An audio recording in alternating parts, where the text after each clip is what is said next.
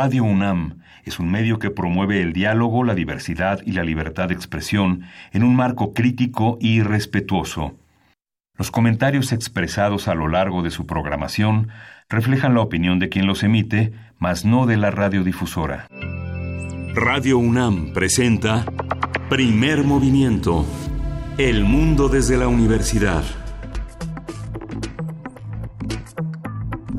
Buenos días, hoy es 11 de febrero y son las 7.05 de la mañana aquí en la Ciudad de México. Estamos aquí en Radio UNAM, en la cabina, en primer movimiento. Berenice Camacho, buenos días. Hola, ¿cómo estás, Miguel Ángel Quemain? Muy buenos días en este, eh, pues sí, 11 de febrero, que es además el Día Internacional de la Mujer y la Niña en la Ciencia. Eh, este día que fue proclamado en 2015 por la Asamblea General de, las Naciones Unidas, pues con el fin de lograr el acceso y participación plena y equitativa en la ciencia para, para las mujeres y para las niñas y, y generar también pues igualdad de género, empoderamiento en este sector de la población. Bueno, una forma de hacer visible el trabajo, también las contribuciones de las mujeres en el desarrollo científico y tecnológico. Así es que bienvenidos este 11 de febrero y pues también en otros temas se empieza a perfilar la cuestión de los puentes por conmemoraciones y días festivos. Esto después de que Miguel Torruco, quien es secretario de Turismo, dijo ayer, ayer lunes, que van a respetar, eh, pues se van a, se van a respetar las fechas cívico-históricas según o de acuerdo a la propuesta, eh, a lo que quiere el presidente de la República, pero, pero además, y ahí está la cuestión del asunto, el quid del asunto, se está planteando la posibilidad de crear nuevos puentes, nuevas fechas, otras fechas distintas a las que ahora se conmemoran. Eso lo dijo ayer este eh, Miguel Miguel Torruco, secretario de Turismo, y eh, él hablaba de una reunión que tuvo con el presidente de la República y también después con Alfonso Romo, jefe del gabinete económico, para empezar a perfilar esta cuestión y pues se plantea modificar el calendario escolar de la SEP. Esto yo creo que ocurriría ya para este año, para el siguiente ciclo escolar. Eh, y pues todo esto para promover el turismo interno y la convivencia familiar, no dejar de lado los puentes que ya eh, pues que ya se vienen realizando, pero en otras fechas. Y yo creo que pues esto de conmemorar los días eh, históricos, cívico-históricos en su fecha exacta, pues yo creo que va a ser un hecho. Yo creo que va porque va. Es una cuestión ahí que está impulsando el presidente de la República. Y yo creo que también lo que sería, lo que va a ser entretenido es ver cuáles son las fechas las nuevas fechas que se pondrán en esta posibilidad de puente este y pues ahí es donde entra nuestra audiencia que nos diga cuáles son esas fechas que se les ocurre no yo pensaría que si para para que no nos dejen sin puente en septiembre tal vez eh, pues conmemorar el eh, la digamos eh, el, 27 de septiembre que es ya que se consuma la independencia mexicana no podría ser por ahí. No sé qué otras fechas se les ocurren a ustedes allá afuera. El, el día del bombero. Sí. el día del bombero. El día del maíz no porque queda muy cerquita en septiembre también pero el 29 eh, pues no sé, hay ahí como varias, varias opciones que pueden empezar a, sugerirse. Ahí están nuestras redes sociales para que ustedes participen. El 11 de, noviembre para equilibrar el puente de la revolución. El, el 11 de noviembre es el Día del Soltero, por ejemplo. Ándale, sí, está bueno. Entonces, bueno, ustedes, ¿ustedes qué opinan con esta cuestión de los puentes? Yo creo que sí va para el próximo, para el próximo ciclo escolar. Sí, decía, decían alguien en una en estos posts ingeniosos decía que los solteros tienen doble competencia porque los casados dicen que son solteros y los solteros pues tienen su competencia desleal, ¿no? Pero es interesante porque esta visión de promover una nueva manera de entenderse socialmente por parte del presidente pues ha sido compleja, ha sido ha buscado herramientas a su alcance para que eh, los ciudadanos nos vinculemos de otras maneras eh, que entendamos la vida cotidiana, política, cívica, de unas maneras distintas en una en algo que él concibe como cuarta transformación y que está cada vez más eh, nadando a fondo en ese en ese terreno y busca formas en las que los hábitos más constitucionarios ya de hace décadas entren en una nueva modalidad y los días festivos son uno de ellos no hay una parte subterránea entre nosotros los mexicanos que quienes vienen de distintas, de distintos, distintos orígenes religiosos, indígenas, de hábitos, de costumbres, y que son los migrantes permanentes en todo el país, tienen una tarea eh, silenciosa, eh, casi mística, de, de ponerse en contacto con los suyos a través de la distancia en esas fechas en las que antes ir a trabajar, en los días que todo el mundo va a trabajar, ellos en su pueblo estarían festejando, estarían bailando, estarían orando, estarían comiendo de una manera distinta. Y yo creo que también es es interesante. Yo creo que lo que el presidente no previó es la derrama económica que generan los puentes y que ha sido este que ha llevado a, esperpentos como el buen fin no el buen fin será ahora entre semana o como son son aspectos que tienen que ver con una modalidad también urbana que está en el planeta no que es planetaria y que es. difícil de sustraerse a ella. Pero es interesante repensar todos los héroes de cartón y todas las fechas de cartón que tenemos no habría que pensar si las festejamos o, re, o descubrimos fechas, como tú lo dices muy bien, ¿no?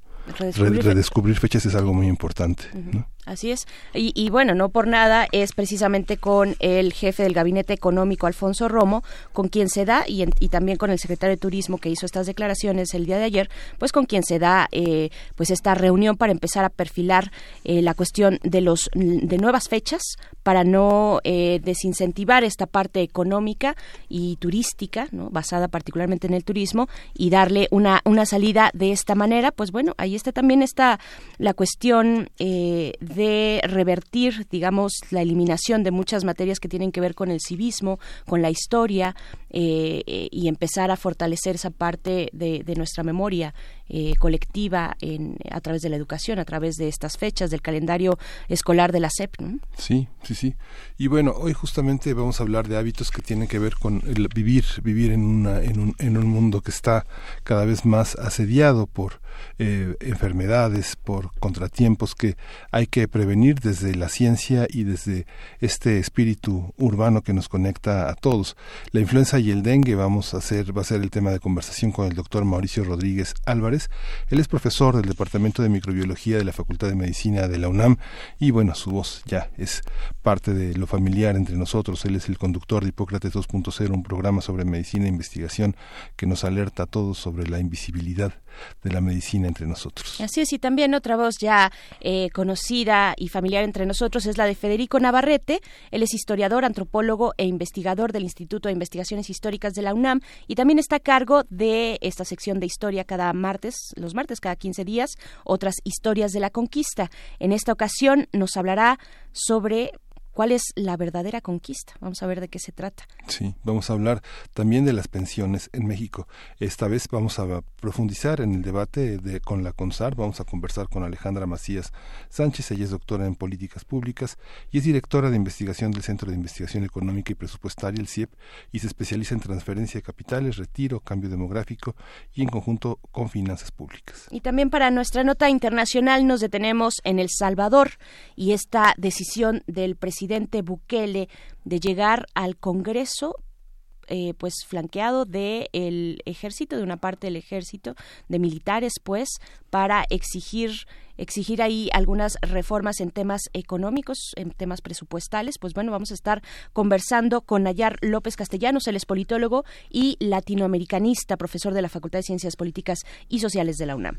Y en la mesa del día vamos a tener las elecciones en Estados Unidos, cómo entenderlas, cómo entender los diferentes actores que van a estar justamente ahora a partir de este año en todas las primeras planas de los diarios, de los, eh, de los noticieros, para entender cómo va a ser las elecciones en Estados Unidos, cómo se inserta un presidente, una, persona, una personalidad tan conocida como Donald Trump en esta competencia. Para ello va a estar con nosotros Andreu Espasa, él es investigador del Instituto de Investigaciones Históricas de la UNAM. Y sí, pues esto para nuestro día de hoy, para este martes 11 de febrero, también les eh, pues les sugerimos que se mantengan atentos, atentas, porque vamos a tener eh, regalitos, vamos a tener boletos, eh, no les vamos a decir en qué momento, manténganse con la atención aquí en 96.1 de FM, porque ya inicia, ya inicia el Festival Internacional de Piano conciertos y recitales 2020 de la Orquesta Filarmónica de la UNAM y pues va a haber sorpresas. Entonces quédense aquí en la frecuencia universitaria. Saludamos a la radio Universidad de Chihuahua. Creo que no les hemos dado los buenos días. Qué mal, qué groseros. ¿Cómo están por allá? Estaremos con ustedes en el 105.3, el 106.9 y el 105.7 durante la siguiente hora y eso nos llena de alegría. Nos da mucho gusto estar eh, enlazados con la radio Universidad en Chihuahua. Saludos, abrazos y pues bueno, vamos a empezar con música. Eh, nos vamos con algo de, de Franz Zappa. Vamos a escuchar a Franz Zappa con esta canción compleja, You Are What You Is.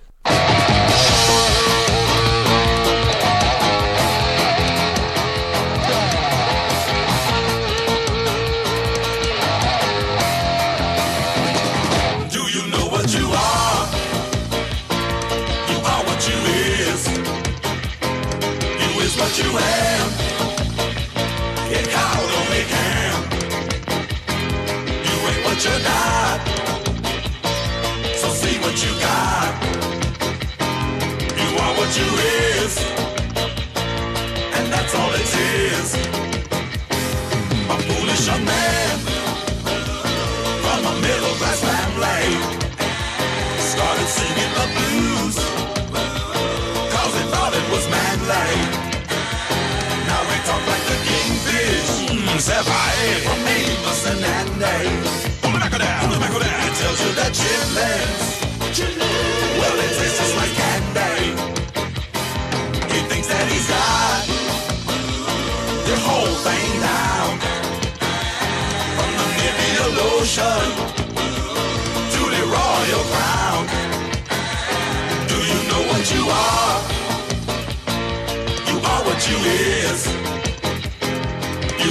you am. A cow don't make ham. You ain't what you're not. So see what you got. You are what you is. And that's all it is. A foolish man of the Negro persuasion.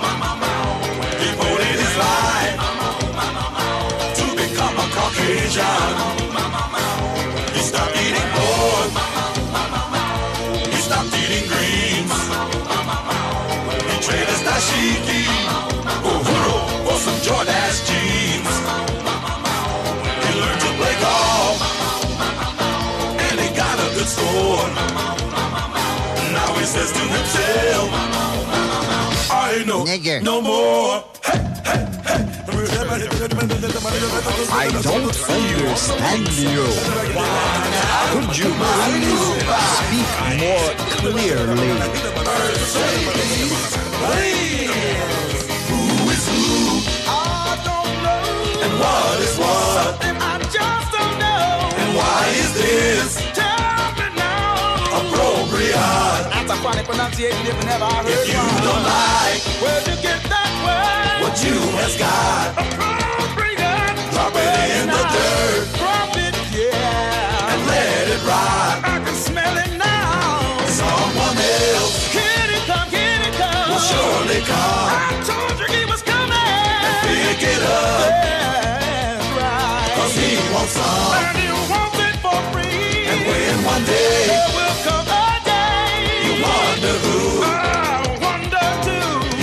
used to was. Who I was anyway. And what you do. I, I used to work at the post office. Scratch your head. But I don't wanna undo my do. And look around. To see what's going on. But what you lost. Can't see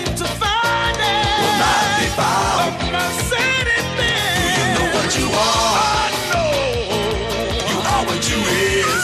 The kind of guy. You is what you am. That ought to be driving.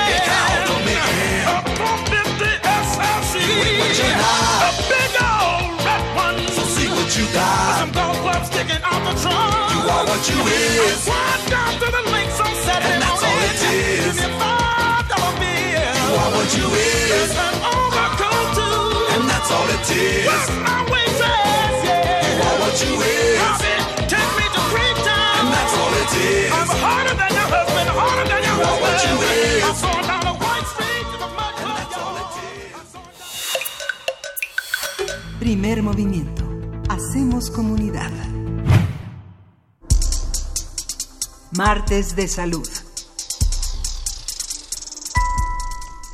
De acuerdo con datos de la Secretaría de Salud, en la temporada de influenza estacional 2019-2020 han sido confirmados 3.279 casos. 1.700 corresponden a la cepa AH1N1, 984 a la H AH3N2, la 506 a la influenza B y 89 a la cepa A. Las cifras indican que se han registrado 149 defunciones, 104 por influenza, 25 por AH3N2, 14 por influenza A y 6 por influenza B. Las entidades, las entidades con el mayor número de casos son la Ciudad de México, el Estado de Hidalgo, Jalisco, Veracruz, San Luis Potosí, Estado de México y Baja California. Mediante su boletín sobre el panorama epidemiológico, la Secretaría de Salud recordó que la campaña de vacunación concluye el 31 de marzo. Se recomienda vacunar a grupos vulnerables como niños de 6 meses a 5 años, adultos mayores de 60 años, mujeres embarazadas, personas con sobrepeso, diabetes, VIH, asma, cáncer, EPOC y personal médico. En el caso del dengue, la Secretaría de Salud informó que en lo que va del año han sido confirmados 673 casos, mientras que en 2019 se registraron 41.505 casos. Las eh, indican que el año pasado se registraron 191 defunciones por dengue, mientras que este año no se ha registrado algún fallecimiento. Ante el panorama que ha marcado el surgimiento del coronavirus, vamos a hablar del contraste con otro tipo de enfermedades virales que afectan de manera importante a la salud pública en México. Está con nosotros el doctor Mauricio Rodríguez Álvarez, profesor del Departamento de Microbiología de la Facultad de Medicina de la UNAM y el conductor de Hipócrates 2.0, el programa sobre medicina e investigación de Radio UNAM. Bienvenido, Mauricio, otra vez con nosotros. Hola, Miguel Ángel. Berenice, buenos días, amigos del auditorio. Oye, Mauricio, esta, este eh, rompecabezas eh, eh, estadístico epidemiológico que colocamos, ¿para qué sirve? ¿Para qué sirve distinguir todas estas formas de influenza que tenemos A, B, H, 3, N2?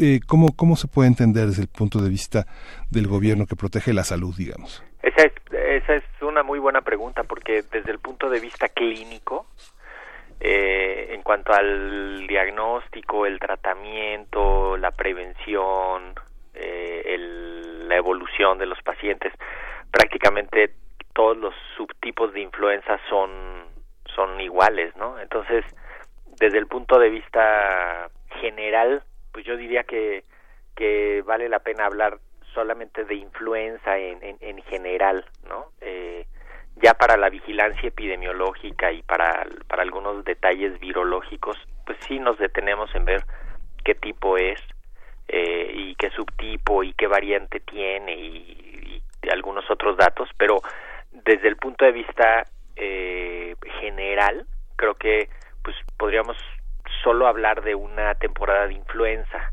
eh, que además, por cierto, el el virus predominante sigue siendo el de la pandemia, ¿no? Casi casi todos los años después de 2009, el principal virus fue el de la pandemia que sin duda llegó para quedarse y y entonces pues nos fijamos en, en cómo va el total de los casos de influenza que pues ya lo ya lo decían ahí números más o números menos pero pero pues son dos mil y pico de casos, ¿no? Casi casi dos mil quinientos casos por ahí y, y cuando menos más de ochenta y cinco muertes confirmadas que, que están relacionadas con influenza, ¿no? Entonces, pues sí tiene una carga de enfermedad eh, más o menos importante que nos puede que nos puede dar una idea de pues de que es una enfermedad epidémica que ahí está que siempre está no el, el año pasado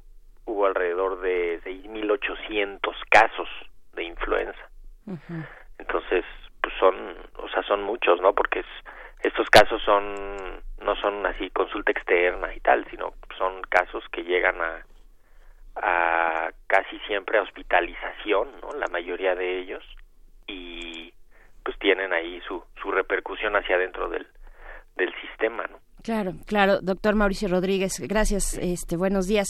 Fíjate que nosotros, pues aquí en la producción, cuando estábamos pensando eh, eh, esta comunicación contigo, eh, pues es que lo que queremos también es hacer este contraste, evidentemente, con lo que está ocurriendo ahorita, que es la emergencia por el nuevo, la nueva cepa del coronavirus, Sí, sí, pero poner este contraste, ¿no? Con otras eh, eh, enfermedades virales que nos afectan de una manera mucho más contundente, este, desde hace ya varios años. Es el caso también del dengue. Yo quisiera que, que fuéramos hablando contigo, que nos fueras explicando un poco las particularidades de cada, de cada uno de estos dos, la influencia, influenza estacional y también por su lado el dengue. Sí. Pero mm, eh, deten- detenernos primero en esto que dices de la, de la influenza. Eh, dimos este listado de distintos tipos. Y, y yo lo que he escuchado, tú, tú por favor, oriéntanos, es que esta influenza que es eh, un poco más, eh, digamos, dura con, con los humanos eh, en, esta, en esta estación del año es la influenza B. Esa es de la que, digamos, tendríamos que preocuparnos un poco más o simplemente no hacer la distinción y como lo pones tú, eh, digamos, en un paquete completo de todo este tipo de clasificaciones de la influenza. ¿Cómo sí, lo podemos entender? En, en particular este año eh, la influenza B es eh, de las más bajitas. Ujú. Eh, la, la principal es la H1N1 y luego la H3N2, que son las dos, esas dos son del tipo A. Los virus de influenza se dividen en tres grandes grupos, que son el tipo A, tipo B y tipo C. Y luego los tipo A los dividimos dependiendo de las características que tienen unas proteínas, unos elementos que están eh, por fuera del virus, que son la proteína hemaglutinina, que se abrevia con una H, y la neuraminidasa, que se abrevia con una N. Y dependiendo de qué tipo de, de hemaglutinina o de neuraminidasa tienen y la combinación de estas, entonces decimos que tienen la hemaglutinina tipo 1 y la neuraminidasa tipo 1, los que son H1N1. Y así sucesivamente es una combinatoria altísima, pero los más relevantes son H1N1 y H3N2. Hay otros, pero esos son los más, en términos epidémicos, son los más importantes. Eh, los tipo B tienen unas características diferentes, no se subdividen en, en de acuerdo a la hemaglutinina y la neuraminidasa. Simplemente los dejamos en tipo B y se, pues, se, se les da el nombre dependiendo de la ciudad en la que se aislaron los, los virus, ¿no? Entonces, eh, hay un par de virus tipo B circulando que son los más relevantes que están prácticamente en todo el mundo. Para fines prácticos, te digo, clínicamente es lo mismo. Se contagian igual, se previenen igual, eh, las manifestaciones clínicas son prácticamente iguales. Entonces, eh, hacerle la distinción al paciente no tiene mucho sentido porque igual el medicamento va a ser el mismo, eh, los cuidados son los mismos, los riesgos de complicaciones son las mismas, a menos de que nos avisen en la Secretaría de Salud y en epidemiología y nos digan, oigan, cuidado con el subtipo, supongamos alguno de los tres o cuatro, y entonces ya nos concentramos en ese porque nos están diciendo que se porta más fuerte o no, pero ahorita lo que han, pues lo que se ha visto es que más o menos van los virus pues todos en un solo paquete en términos generales, ¿no? O sea, a la gente hay que advertirle que se cuide, que tenga la etiqueta respiratoria, que se tape al toser y estornudar, este, que se vacune los en el tiempo en el que está la vacuna disponible, que las personas con mayor riesgo se cuiden más todavía para para tenerlo. Es una enfermedad epidémica, como lo decíamos, y, y es una enfermedad pues que ahí está ci- circulando cíclicamente, más o menos sabemos cuándo empieza, sabemos cuándo termina en términos epidemiológicos, eh, sabemos cuántos casos hay, más o menos se espera un número de casos, pues como, pues como una vigilancia así rutinaria. Y a esto se le viene a sumar el, el coronavirus en, en donde está ya empezando a ver. Entonces, pues por eso se suman los problemas, ¿no? Porque ya tenemos un panorama epidemiológico y, y se suma un nuevo agente, entonces pues ahora hay que estarnos también cuidando del coronavirus. ¿no? Claro, sí, además, la- eh, y entonces solo para precisar, la vacuna, la vacuna que, que nos hemos puesto Sí. en estas en estos años atiende a todo este número de Sí, distintas la, cepas. la Ajá. vacuna generalmente contiene eh, contiene pedacitos del virus tipo H1N1, pedacitos del virus del virus tipo H3N2 y pedacitos del tipo B. Algunas contienen pedacitos de dos tipos de dos virus diferentes del tipo B. Eh, y esas pues nos protegen contra estos tres tipos de virus y solo protegen contra eso contra ese microorganismo no protegen contra otra cosa. Nos, nos han preguntado mucho últimamente si, si la vacuna de la influenza sirve para el coronavirus y no, no funciona. Es, es una vacuna que solo es para el virus de la influenza y que pues, se usa justamente a finales de del otoño, cuando va a empezar el invierno, durante el otoño y el invierno, pues, y nos ayuda a estar pues con las defensas listas para que pase el virus durante esa temporada que es cuando más cuando más actividad del virus de influenza hay. Ujú. Ya, ten- ya tenemos que ponernos nostálgicos con la vieja gripa o ya la, vieja gripa o gripe es, eh, ya no forma parte del cuadro o es ahora la influenza.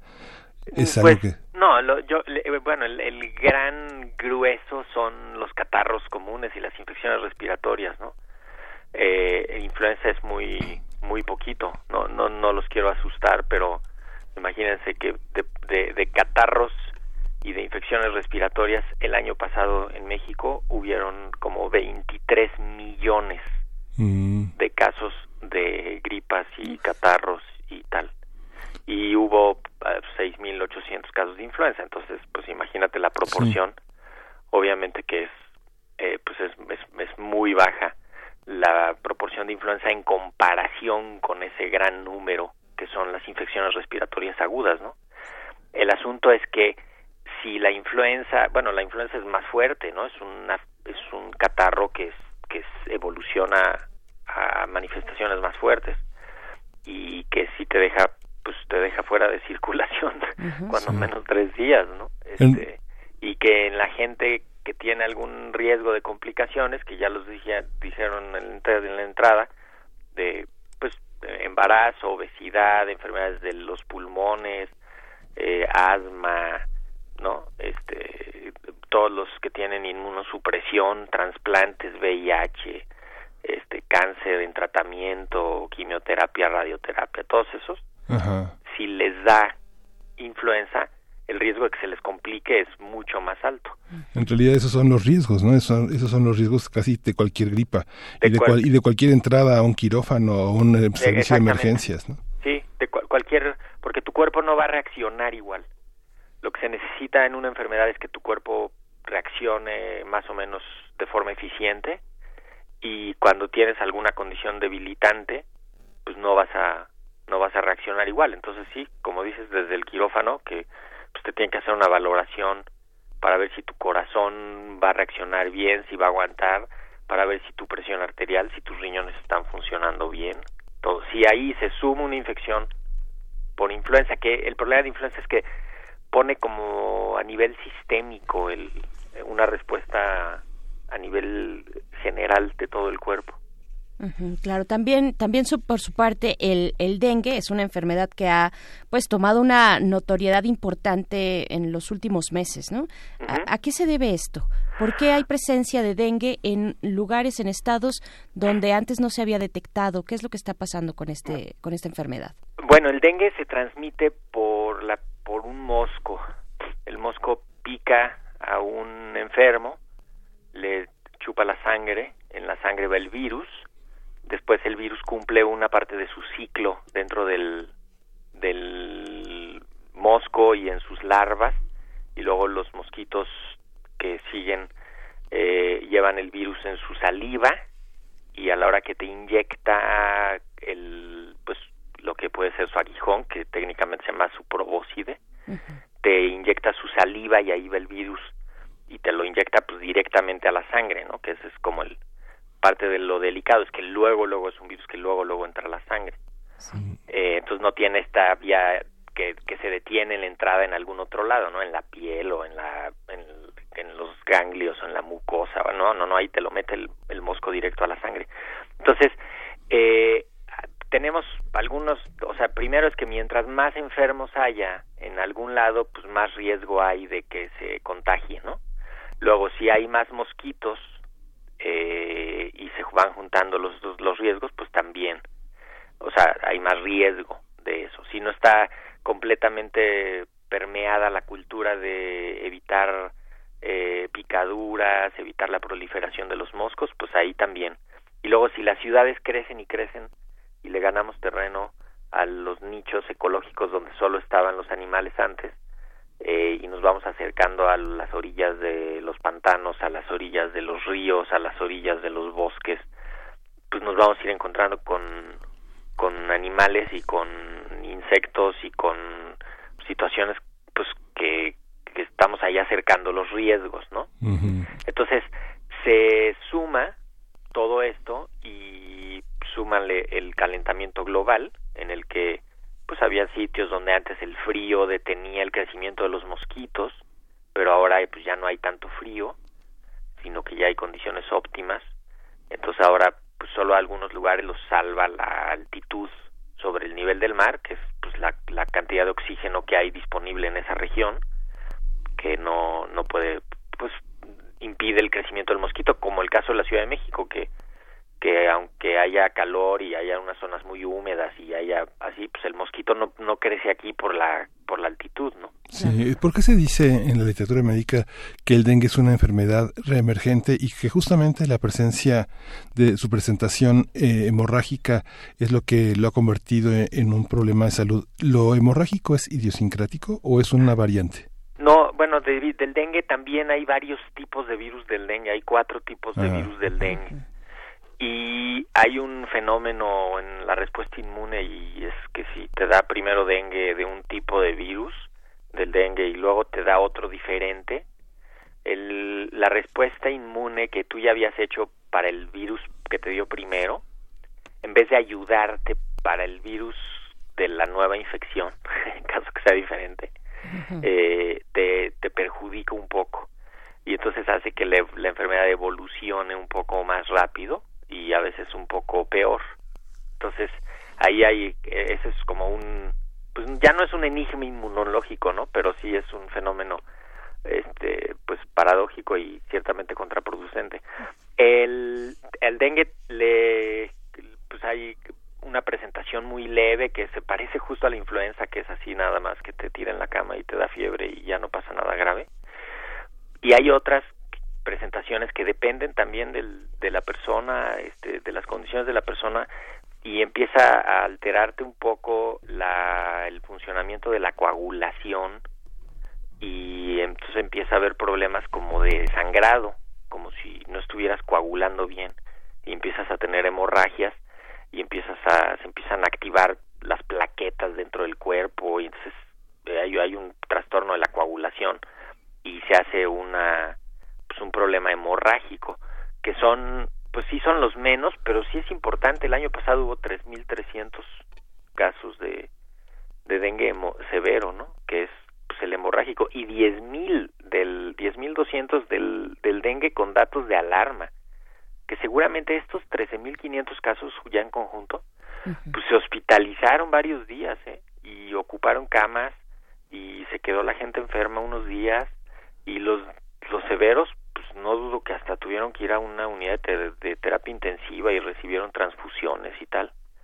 Además de los 27.800 casos de dengue así este normal no si quieres decirlo que es el el que no tiene datos de alarma. Entonces pues es una emer- es una enfermedad que estaba más o menos eh, contenida que estaba más o menos pues limitada a algunas zonas y con los cambios de pues esto las grandes urbanizaciones el intercambio comercial el intercambio turístico eh, pues ahí se moviliza también el mosquito se moviliza la gente y pues aumenta eh, y, y aumenta la incidencia y eso va, va haciendo que aumente también la prevalencia que es como está la enfermedad en las en las poblaciones y entonces ahí decimos es una enfermedad reemergente Mm. porque estaba más o menos eh, con una actividad baja y la tenemos de pues volviendo a ser una enfermedad importante no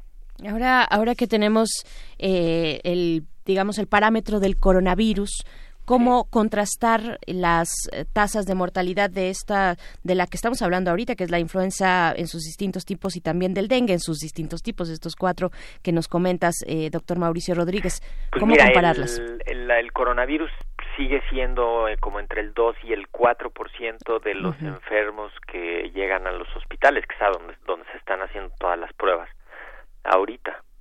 Eh, si viéramos como el universo completo de los que están enfermos de coronavirus, del nuevo coronavirus leve, este, pues seguramente que cambia, ¿no? Y, y se diluye muchísimo porque tienes muchísima gente que ni siquiera le están haciendo la prueba del coronavirus porque pues porque tiene una enfermedad muy leve, ¿no? Sí. Eh, a los que se les está haciendo prioritariamente pues es a los pacientes eh, que están evolucionando más y que están más graves, que están llegando a los hospitales. Pasa algo similar con la influenza. La influenza no a todos los casos de influenza se les hacen pruebas.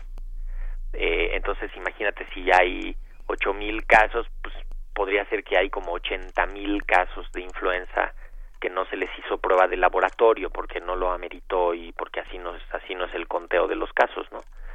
Eh, y de esos 80.000, pues tuviste 80 muertes, entonces pues casi uno de cada 10.000 eh, son, son son los que se mueren, ¿no? Por ahí por ahí van a ir las cifras, que es justo lo que lo que pasa siempre con influenza, la mortalidad aquí en México es es más o menos baja. En Estados Unidos sí tienen más mortalidad porque tienen muchos más casos por las condiciones también climatológicas que tienen tienen más gente viviendo en condiciones más extremosas. Entonces, la mortalidad de influenza eh, es baja, sigue estando en los en los pues en los grupos de riesgo. Prácticamente todos los que se mueren de influenza aquí en México son gente que no se vacunó y que tiene factores de riesgo de complicaciones. ¿Cómo, ¿Cómo se determina, perdón, eh, doctor Mauricio? eh, eh, sabemos que se parece, eh, digamos, en sus síntomas el virus de la influenza y este, esta nueva cepa de coronavirus.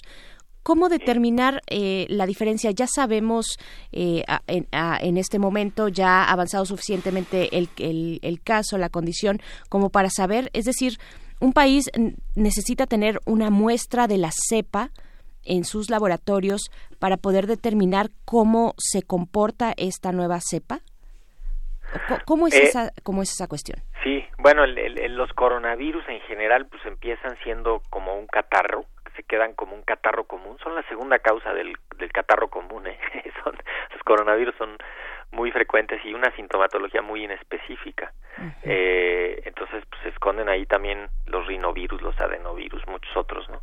Y, y la, la evolución se van hacia los pulmones y provocan unas neumonías fuertes estos este coronavirus como el SARS y el MERS de la vez pasada no de los años previos que, provocan neumonías graves más o menos rápido de una evolución rápida Eh, y no tanto la, la enfermedad sistémica previa que con la que avisa influenza. Influenza eh, te avisa con un fiebre muy alta con dolor de cabeza dolor de cuerpo eh, y, y, y cuando pues revisas al paciente tiene las las características clínicas de una infección respiratoria eh, de, de la nariz y de la garganta no Eh, no siempre se va directo así o evoluciona hacia los pulmones como el como el, la evolución esta del, del coronavirus. Entonces por eso hay una zona gris muy poco diferenciada de con la del catarro común en la que hay que cuidarse de manera general no y ir vigilar qué factores de riesgo tiene cada quien y cómo va evolucionando. Entonces si son 48 horas y tú no mejoras este y pues, sí tienes que, que vigilar cómo va la, la evolución. De entrada así de cómo empiezan desde el principio pues no no hay mucha manera de de saberlo no o sea porque no no es incluso sarampión, varicela, todas esas también tienen un cuadro como de catarro común y luego ya se van hacia hacia la etapa que sigue, ¿no? Sí. Pero por eso hacemos mucho énfasis en detener el catarro común, evitar contagios, porque no sabes si lo que estás contagiando es un rinovirus débil o es influenza fuerte o es el coronavirus fuerte o el coronavirus débil, entonces pues mejor Sí. Sí. las Oye, medidas generales, ¿no? Sí, bien, tenemos que concluir ya la conversación, Mauricio, pero así brevemente, en la, en la, en la familia se puede identificar, digamos, hay una, hay una gran difusión de la, del contagio, no sé, los días estaba en el cine y toda la familia estaba tosiendo, toda la familia estaba estornudando, este, no sé, eran tres niños, una pareja, este, eh, esto tiene distintas gradaciones en, el, en la familia, puede afectar a un miembro más que a otros.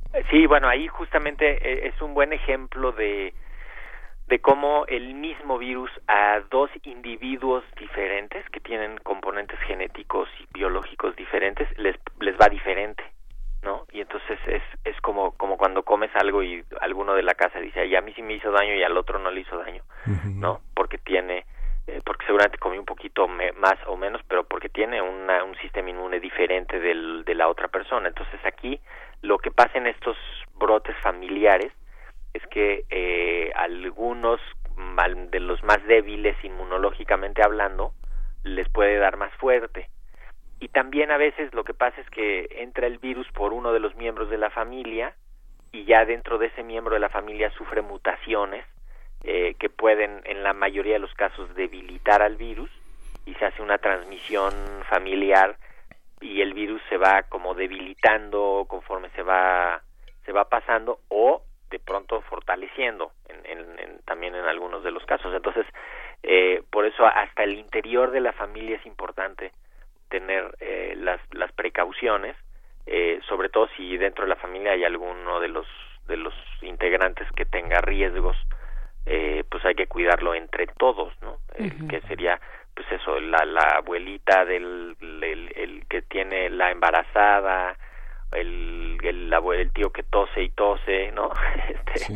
tenemos pues, Sí. que cuidarnos entre todos eh, y sí puede puede pasar. De hecho lo que se calcula ahorita para el coronavirus es un poco que que uno de los escenarios es ese no que que entre el coronavirus al país que se que haya algunos casos y que haya unos pues algunos brotes familiares de los contactos más cercanos que alcanzarán a contagiarse eh, por el por el virus y lo van a ir ahí monitoreando. Mientras no se meta a los hospitales y ahí se amplifique la epidemia este pues hay que extremar las precauciones en los hospitales y en los consultorios y y estar vigilando. Pero así los brotes familiares son también parte de la vida cotidiana a veces pasa no cuando tiene un niños chiquitos que de pronto pues ya llevas tres cuatro semanas todos enfermos en la casa y es pues porque allá anda un microorganismo dándoles la vuelta Así es, como carrusel. a todos por Sí. igual no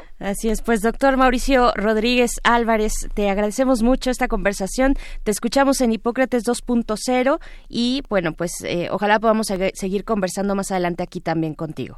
Seguro, muchísimas gracias por invitarme, con muchísimo gusto. Gracias. Hoy en Hipócrates vamos a platicar de zoonosis Ah, justamente. justamente. Perfecto. Entonces, pues ahí vamos a volver a meter a, a una de los ciclos del dengue y la brucelosis y eso está está padrísimo a las seis de la tarde.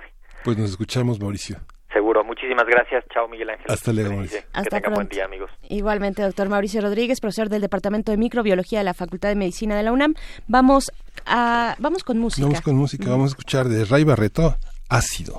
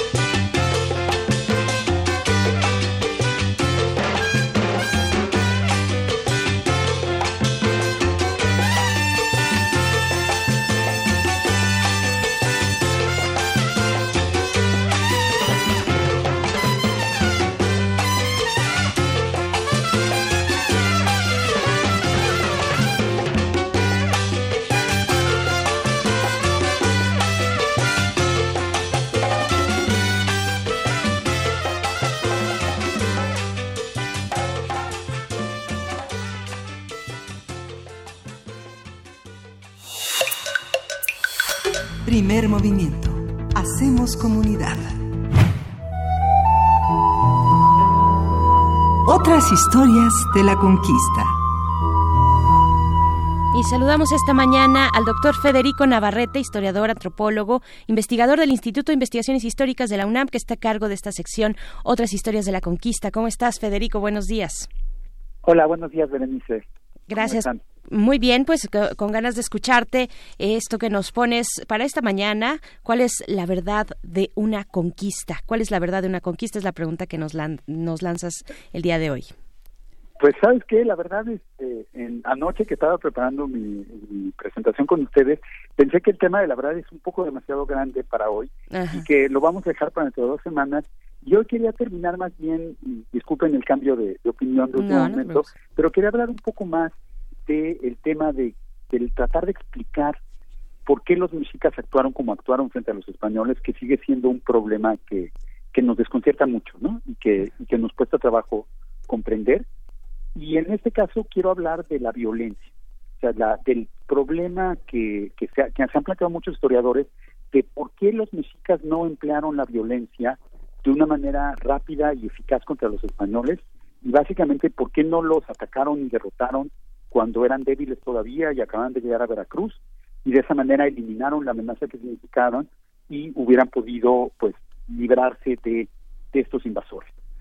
Eh, entonces, muchos historiadores se han preguntado por qué no se realizó este ataque y luego justamente a partir de este ataque que no sucedió, han buscado explicaciones para tratar de explicar precisamente por qué no sucedió. Entonces se han construido como explicaciones que podríamos llegar negativas, no de explicar lo que se hizo, sino de tratar de explicar lo que no se hizo, lo cual, pues, como todos sabemos en nuestra vida, es mucho más diferente, ¿no? Si ya de por sí nos cuesta trabajo entender por qué hicimos las cosas, entender por qué no las hicimos suele ser más más difícil. Por supuesto. Y, y, en este caso, pues se ha dicho muchas veces que los mexicas no atacaron a los españoles porque Moctezuma era un cobarde y no se decidió, porque su propia superstición, es decir, el miedo que tenían del fin del mundo, los paralizó. Como ellos temían que su mundo iba a acabar en cualquier momento, según esta interpretación, cuando llegaron los españoles, pensaron que eso significaba el fin del mundo y entonces, pues, de alguna manera los venció el miedo y el fatalismo ante este cataclismo y no pudieron reaccionar ante los españoles. Entonces, en este tipo de explicaciones, como ves, se da por sentado que lo lógico hubiera sido que los españoles atacaran, pero, perdón, que los mexicas atacaran a los españoles a, a principios de 1519 en Veracruz o cuando estaban cruzando la sierra rumbo a México Tenochtitlan y como no sucedió eso que era lo lógico, pues hay que buscar explicaciones de alguna manera ilógicas, ¿no? Eran unos cobardes, eran unos supersticiosos, eran algo falló que no pudieron hacer lo que debieron haber hecho. Desde mi punto de vista, lo que lo que quería plantear hoy es que a lo mejor la violencia nunca fue la alternativa que hemos pensado que pudo haber sido. Que a lo mejor esta esta posibilidad de atacar a los españoles eh, rápido y de una manera contundente y eficaz y de alguna manera eliminarlos eh, a principios de 1519 o en ese año, en realidad no era tan fácil como, como nos la imaginamos. ¿no? Eh, esto se debe, en primer lugar, a que los mexicas mismos no sabían exactamente el grado de amenaza que significaban los españoles. Para nosotros, o sea, nosotros que conocemos, de alguna manera, este argumento se basa en un reconocimiento de que los españoles eran tan violentos, tan agresivos, de que el tipo de guerra que hacían era tan terrible que la única manera de evitar que los españoles vencieran era atacarlos y vencerlos antes. Entonces, aquí hay una lógica de una guerra total, de una confrontación irreductible entre españoles y mexicas. Y pues lo que, lo que nos sorprende es que los mexicas no hayan reconocido esto. Sin embargo, el hecho es que esta tradición de soldados que atacan hasta morir, de una expedición cuyo único objetivo es conquistar o vencer a su enemigo y que no va a cejar en ese objetivo hasta, hasta conseguirlo, es una tradición que existía en el mundo europeo, en el mundo mediterráneo desde hace muchos años, desde hace miles de años, desde Alejandro Magno o, incluso antes, pero que en realidad no existía en Mesoamérica. En Mesoamérica no había cuerpos de soldados profesionales como los conquistadores españoles que fueran así soldados de fortuna que iban a atacar y a conseguir la victoria a cualquier costa. Entonces, los mexicas no pudieron reconocer esa lógica de la guerra española y por lo tanto pues no pudieron vencer esa amenaza, no pudieron reconocer esa amenaza y no la pudieron vencer. Claro. Entonces, para ellos utilizar la violencia realmente no era una alternativa en ese sentido porque no entendían la lógica de la violencia de los españoles. Supuesto. sería una, una dificultad conceptual que tuvieron los mexicas, no entender realmente lo peligrosos que eran los españoles. Nosotros que sí lo entendemos, pues nos parece raro que no se hayan defendido de ellos. Pero el punto es, es comprender que los mexicas no tenían antecedentes para entender esa forma de hacer la guerra. Claro. Pues, doctor Federico Navarrete, esta es la forma de cerrar ese tema con el que nos habías eh, compartido las, últimos, las últimas participaciones y nos quedamos entonces con el suspenso para la siguiente ocasión en 15 días contigo eh, sobre esta eh, pregunta de cuál es la verdad de una conquista. Te agradecemos mucho, Federico Navarrete, te mandamos un abrazo. Un abrazo, hasta luego. Hasta luego. Hasta pronto. Pues bueno, también está la invitación para que puedan consultar Noticonquista, noticonquista.unam.mx es este proyecto del Instituto de Investigaciones Históricas a cargo, eh, entre otros, de precisamente de Federico Navarrete y ahí pueden encontrar para el día de hoy, por ejemplo, el título que se presenta en la página de inicio es Rutas comerciales, mercados y mercaderes entre el viejo y el nuevo mundo. Esto que es una de las crónicas, digamos, de la estancia prolongada de Cortés y sus soldados en México Tenochtitlan, pues bueno, ahí está esta posibilidad, Noticonquista, y nosotros nos estamos despidiendo ya de la primera hora, Miguel Ángel. Nos despedimos de la radio universitaria de Chihuahua. Nos escuchamos mañana de 6 a 7 de la mañana, de 7 a 8 hora de la Ciudad de México. Y bueno, nos vemos en la siguiente hora. No se vaya. Síguenos en redes sociales. Encuéntranos en Facebook como Primer Movimiento y en Twitter como arroba PMovimiento. Hagamos comunidad.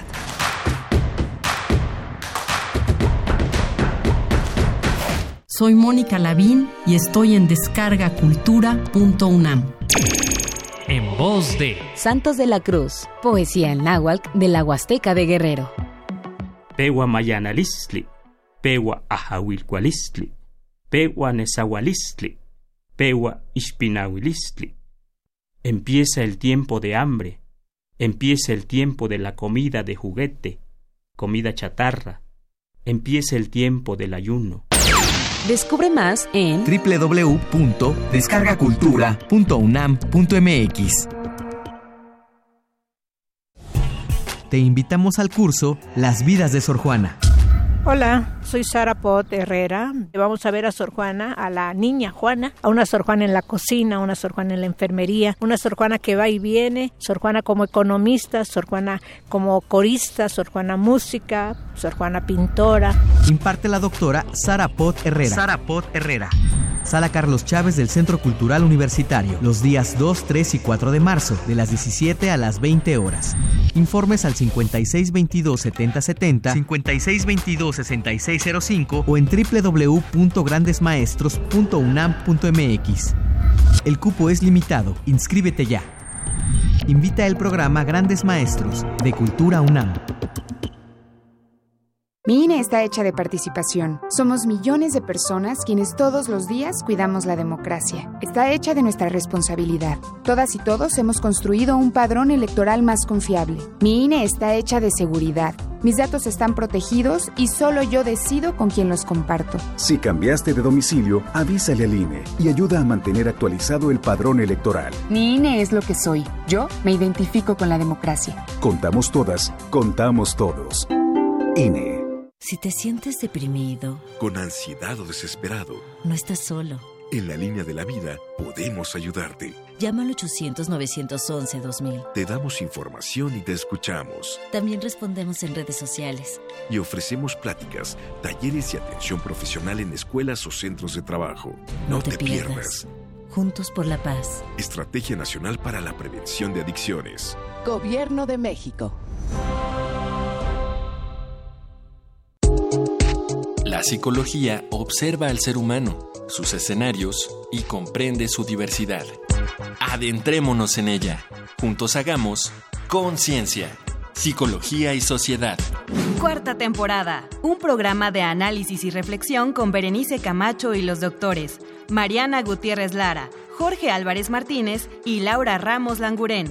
Todos los lunes a las 18 horas por el 96.1 de FM y su retransmisión los jueves a las 16 horas por el 860 de AM. O si lo prefieres, escucha el podcast en radiopodcast.unam.mx.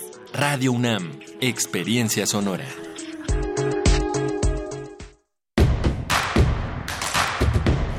Queremos escucharte. Llámanos al 55 36 43 39 y al 55 36 89 89. Primer movimiento. Hacemos comunidad. Buenos días, estamos de vuelta en primer movimiento. Son las 8 con 3 minutos de la mañana de este martes 11 de febrero y estamos aquí en cabina con el señor Miguel Ángel Quemain. ¿Cómo estás? Hola, Berenice Camacho. Buenos días. Buenos días a todos nuestros radioescuchas que están eh, fielmente, lealmente todos los días acompañándonos, siendo parte de una forma de hacer comunidad que es la que es la radio universitaria. Así es, pues aquí estamos eh, dándole la bienvenida también a la radio Nicolaita. Estaremos con ustedes, ya lo saben, a la siguiente hora en el 104.3. Eh, transmitimos en Morelia a través de la Universidad Michoacana de San Nicolás de Hidalgo, a quienes les, les mandamos un abrazo, un saludo en este martes, en esta mañana de martes. Y pues bueno, estamos aquí después de esta conversación sobre el- la influenza, los tipos de influenza y también los tipos de dengue, haciendo un contraste con panorama que pues se plantea en esta emergencia internacional con eh, el nuevo coronavirus. Pues bueno, tuvimos esta conversación con el doctor Mauricio Rodríguez. Ustedes lo pueden escuchar también todos los martes. Es a las 6 de la tarde, ¿verdad? las seis de la tarde. Sí, a las 6 de la tarde, Hipócrates 2.0, y van a hablar precisamente de este tipo de, de organismos, de microorganismos que nos tienen pues en, en vilo y con toda la atención puesta en lo que sucede en, pues, sobre todo en la, eh, en la región asiática, pero en otros lados del mundo también, eh, también con la atención en nuestro país. Ya hablábamos ayer de esta comisión eh, especial para informar para orientar que realiza la UNAM a través de eh, pues pues los mejores especialistas grandes especialistas en el tema pues bueno eh, estaremos dando seguimiento a esta cuestión informándoles a ustedes lo que ocurre a partir de esta comisión que se establece pues con muchos esfuerzos pero también con una gran relevancia para informar a la comunidad no solo universitaria sino a todos aquellos que, que puedan tener este acceso y por supuesto desde estos estos micrófonos también. Y pues fíjense que eh, bueno nos hacen varios comentarios sobre esta cuestión de la influenza y el dengue pero también muy temprano eh, iniciábamos el programa con este pues eh, estas estas declaraciones que tuvo tuvieron lugar el día de ayer a través del secretario de turismo Miguel Torruco eh, esta cuestión de, de los puentes no y de, de que si se van a quitar los puentes que actualmente están establecidos y se van a cambiar por otros que es finalmente hacia donde se está perfilando esta cuestión que puso el presidente de la República de festejar de conmemorar en su fecha exacta las distintas fechas eh, cívico-históricas que tenemos ahora eh, eh, durante este periodo y en los anteriores como eh, perfiladas como un como un puente pues bueno ahora habrá otros puentes. Y ahí en nuestras redes sociales les preguntamos a ustedes si les parece buena idea o no eh, eliminar eh, los puentes que ahorita se, se establecen para cambiarlos por otros. Entonces ahí está en P Movimiento, arroba P Movimiento, en Twitter pueden encontrar esta encuesta y hasta el momento nos dice nuestra audiencia que eh, 57% dice que no está de acuerdo y el 43%, 57% va ganando, no están de acuerdo con la propuesta del presidente de eliminar los puentes para conmemorar en su fecha exacta estas fe- estas eh, conmemoraciones, pues estas fechas cívico-históricas y pasarlas también, que esa es otra, es la propuesta, digamos, el hilo de todo esto es que ahora se cambiarán por otras fechas. Habrá puentes, pero en otras fechas, eso es lo que ya se está planeando para el próximo ciclo escolar.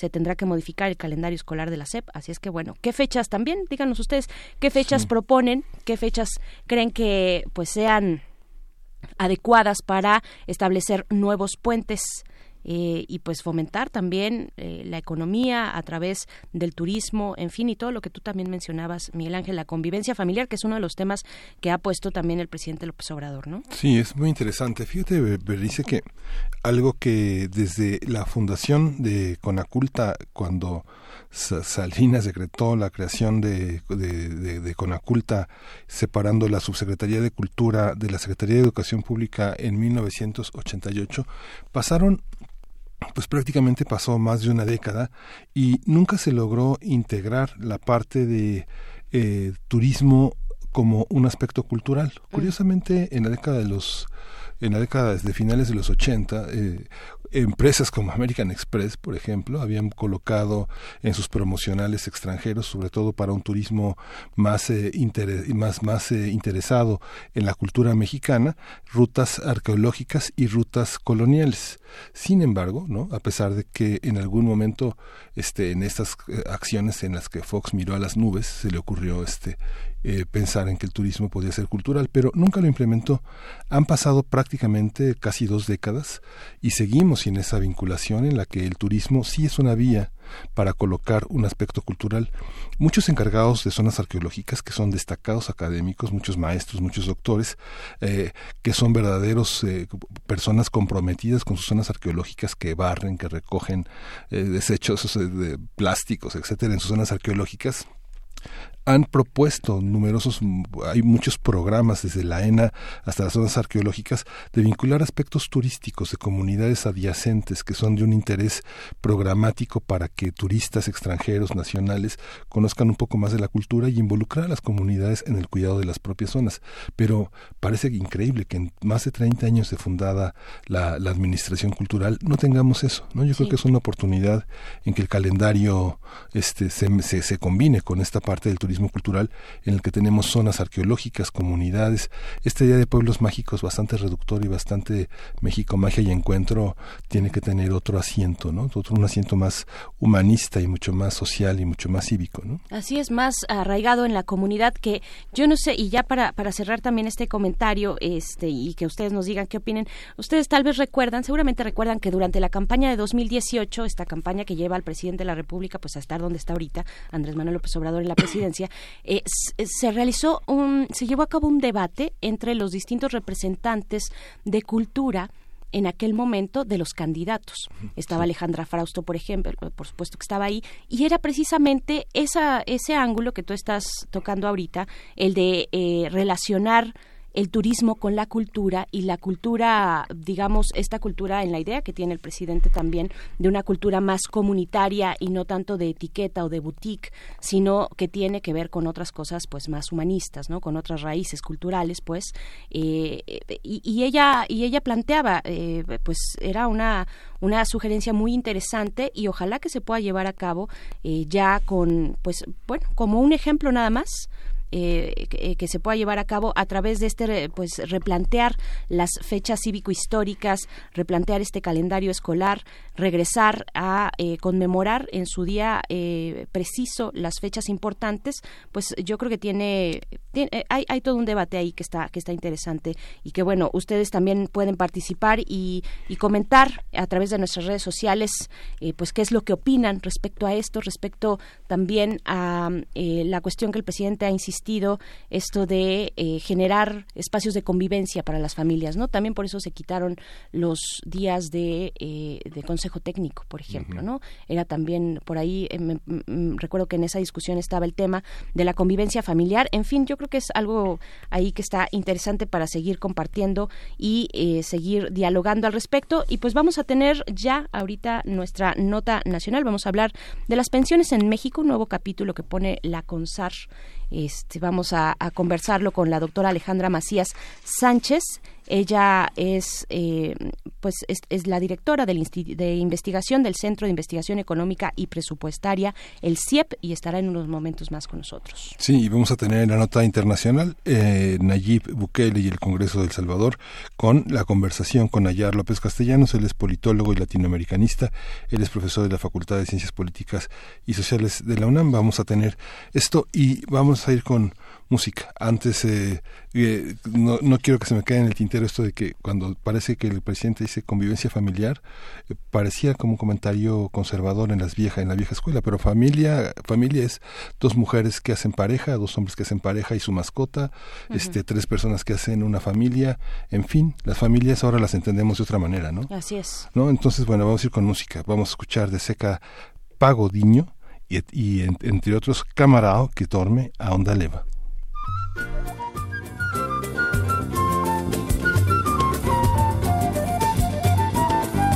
pense que meu coração, não pense que meu coração é de papel. Não brinque com o meu interior. Camarão que dorme a onda leva. Hoje é dia da caça, amanhã do caçador. Camarão que dorme, camarão que dorme a onda leva. Hoje é o dia da caça, amanhã do caçador. Não quero que o nosso amor acabe assim. O coração, quando o homem é sempre amigo, só não passa gato e sapato de mim. Pois aquele que dá pão também dá castigo. Só não passa gato e sapato de mim, Pois aquele que dá pão também dá. Não pense que meu coração, ah, Não pense que meu coração é de papel. não, não brinque, Não brinque com o meu interior. o camarão que dorme. Camarão que dorme, a onda leva. Hoje é dia da caça, amanhã do caçador. camarão que dorme. Camarão que dorme, a onda leva. Hoje é dia da caça, amanhã do caçador. Não veja, veja meu sentimento com desdém. Enquanto bem, existir o mal tem cura. A pedra é muito forte, mas tem um porém. Meu bem, a água tanto bate até que fura. A pedra é muito forte, mas tem um porém. Meu bem, a água tanto bate até que Não pense que meu coração. Não pense que o meu coração é de papel. Não brinque com o meu interior. Camarão que dorme, a onda leva. Hoje é dia da caça, amanhã do caçador. Camarão que dorme. Camarão que dorme, a onda leva. Hoje é dia da caça, amanhã do caçador. Hoje é dia da caça, amanhã do caçador. Hoje é dia da caça, amanhã do caçador. Hoje é dia da caça, amanhã do caçador. Hoje é dia da caça, amanhã do caçador. Não pense meu coração. Primer movimiento. Hacemos comunidad. Nota nacional. De acuerdo con Abraham Beladiv, presidente de la Comisión Nacional del Sistema de Ahorro para el Retiro, CONSAR, a partir de 2021, alrededor de 80.000 personas por año se retirarán bajo el esquema de cuentas individuales administradas por las AFORE y la mayoría de ellas recibirá una negativa de pensión o, en su caso, una mensualidad insuficiente para una vejez digna. Por ello, el funcionario llamó al gobierno en turno a realizar una reforma al sistema de pensiones. Se estima que bajo el actual sistema, solo el 26% de los jubilados alcanzará las 1.250 semanas de cotización, un requisito indispensable para acceder a una, a una pensión. En México, el sistema de pensiones fue reformado hace más de 20 años con el propósito de darle viabilidad financiera.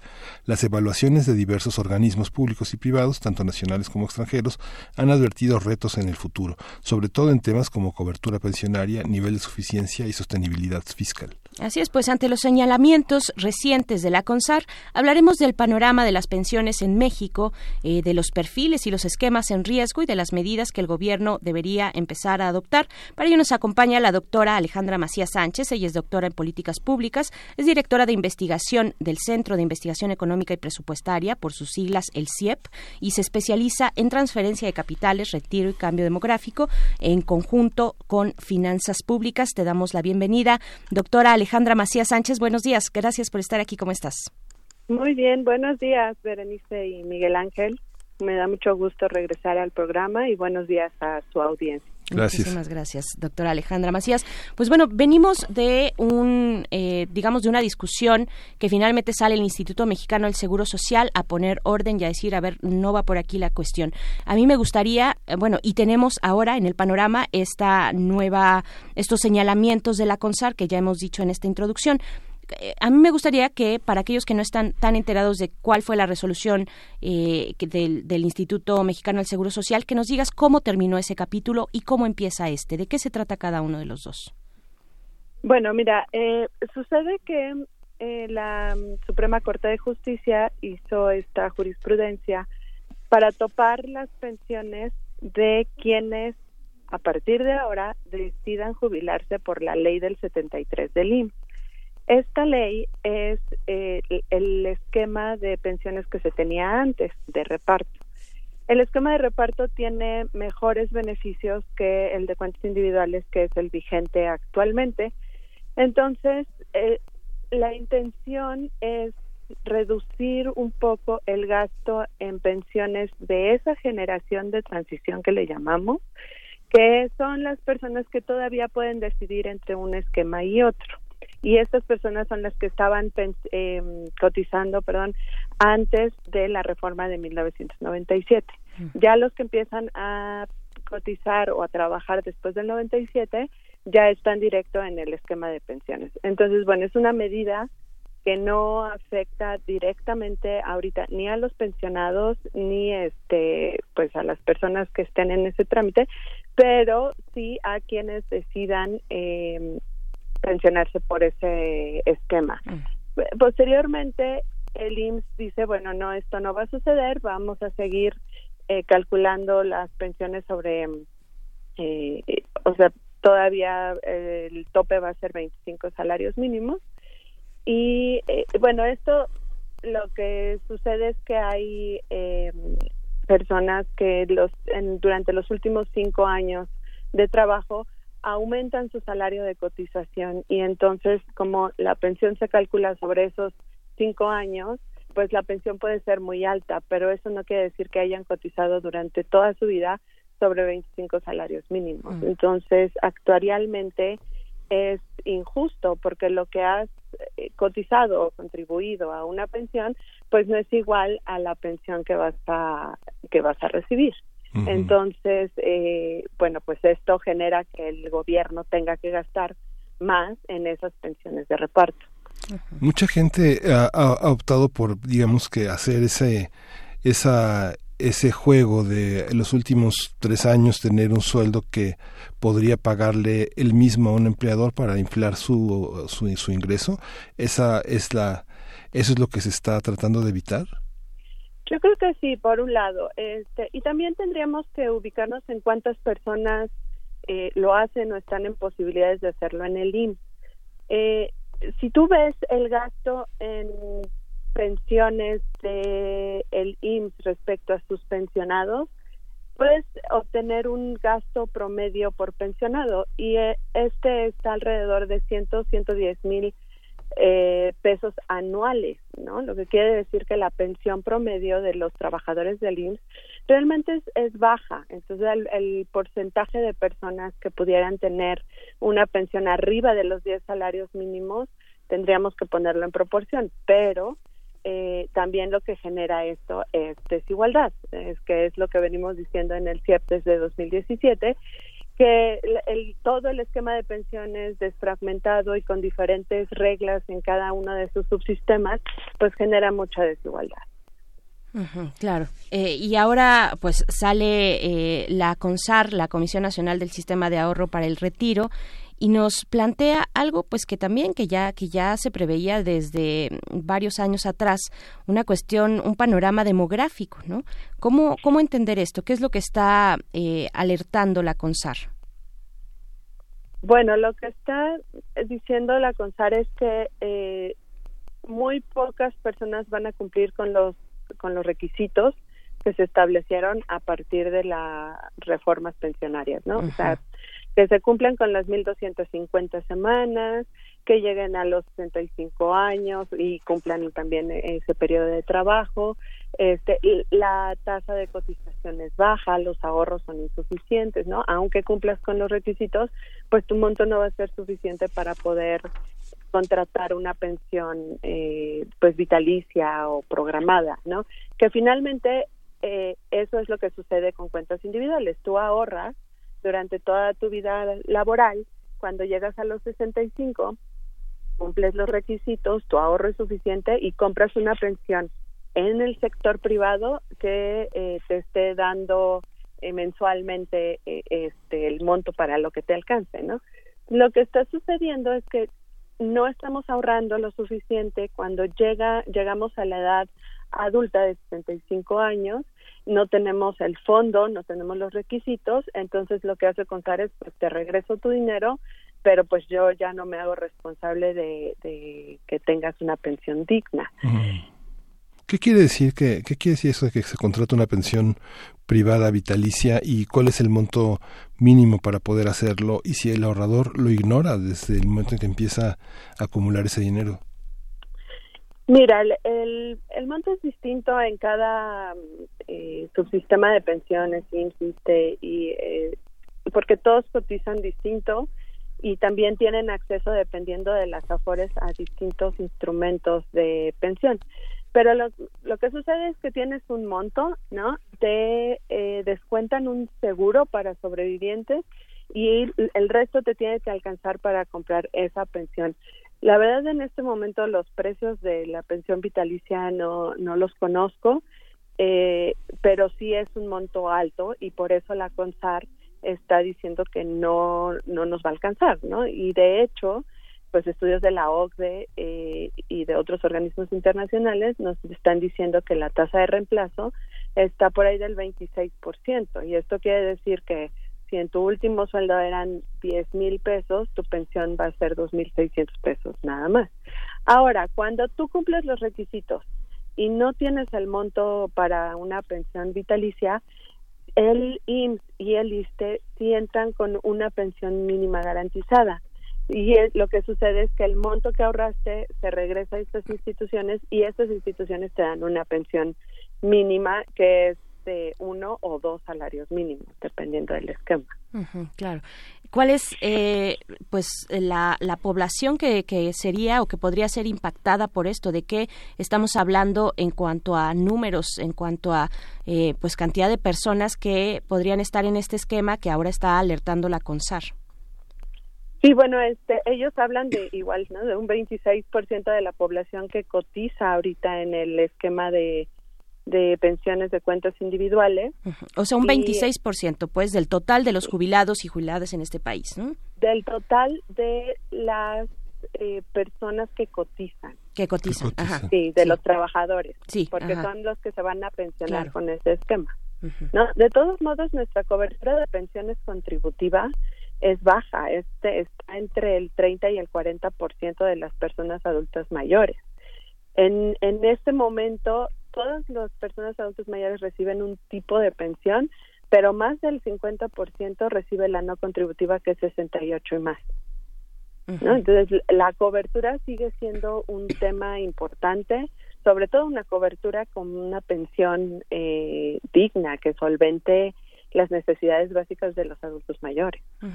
Esa pensión no contributiva es eh, es, es la del el gobierno eh, actual o cuál es esa cómo cómo cómo Sí. identificamos esa sí verdad es esta porque apenas se, se acaba de plantear la mm, pues el presidente de la república acaba de poner sus prioridades digamos para que se legisle durante este periodo dentro de esas prioridades está eh, eh, elevar a rango constitucional las pensiones para personas mayores ¿no?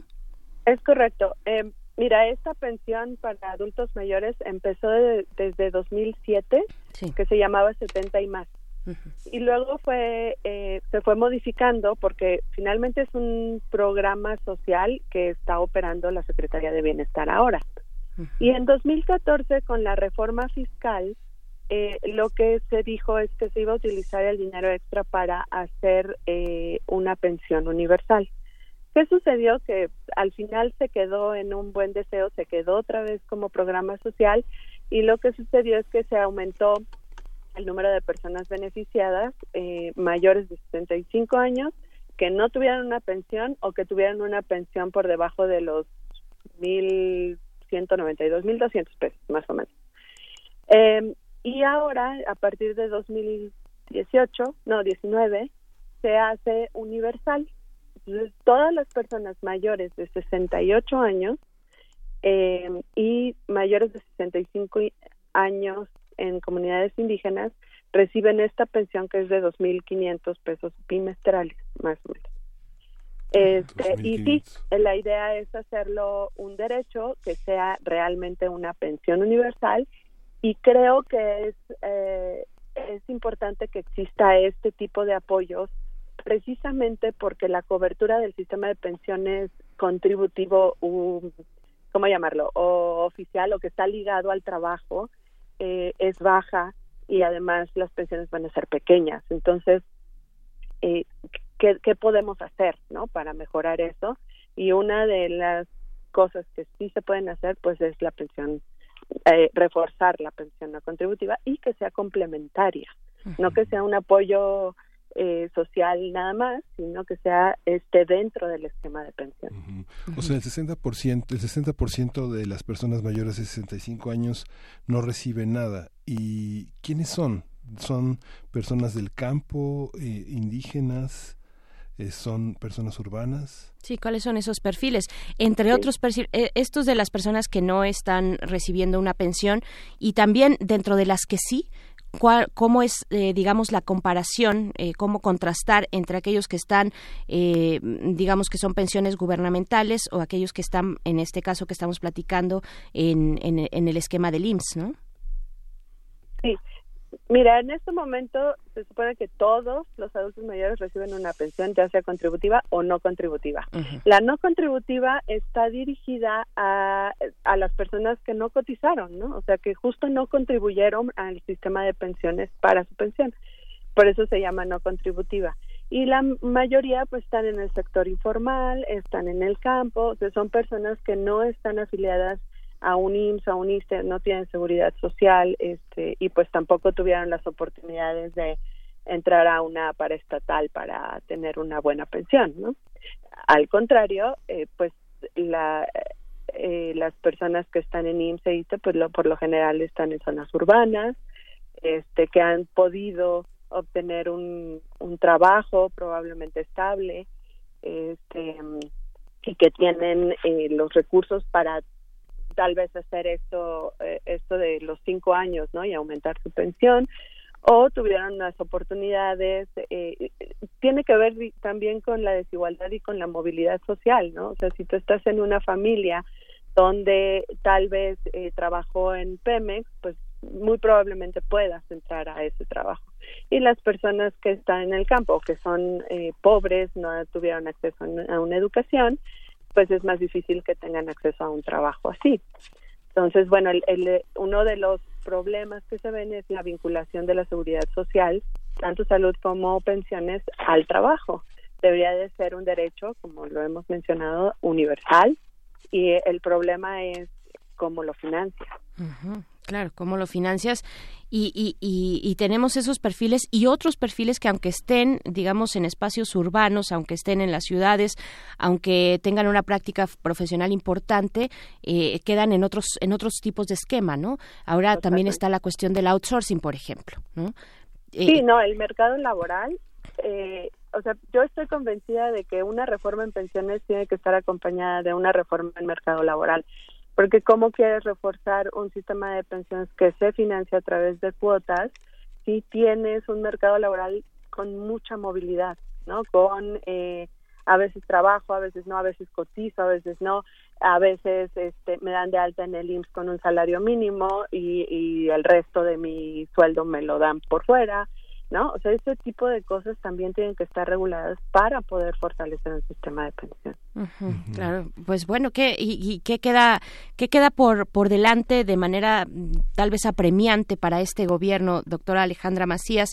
¿Cómo empezar a, caminar por un buen rumbo para revertir esta situación, este panorama, pues que se ve bastante complicado para los distintos perfiles de, de trabajadores y, y los distintos esquemas? Finalmente, estamos hablando de condiciones insuficientes para tener una vejez digna, ¿no?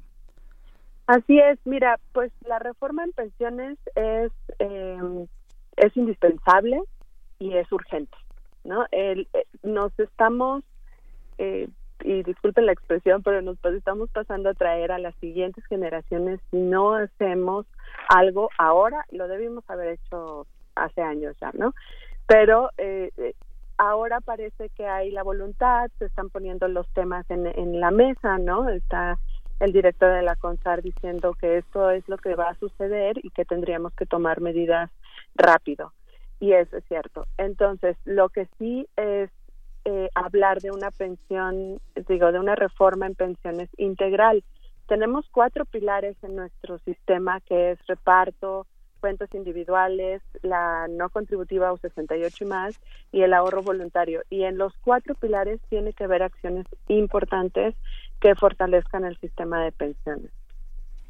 Entonces es sistema de reparto, cuentas individuales, la no contributiva, que son estos programas sociales que ha impulsado y que son una bandera del actual gobierno, ¿no? Sí. Eh, finalmente, y el ahorro voluntario, esto de con 10 pesitos, ¿no? Es, es a, a lo que te refieres con una- pues es una campaña que, que que por lo menos han tratado de impulsar este bueno se trató de impulsar desde el sexenio pasado. Eh, en eso en eso estamos no Claro, eso y bueno, temas como mm, eh, modificar la tasa de cotización de los trabajadores. Este, mm, podemos también hablar de, de qué sucede en el mercado laboral si bajamos las semanas de cotización.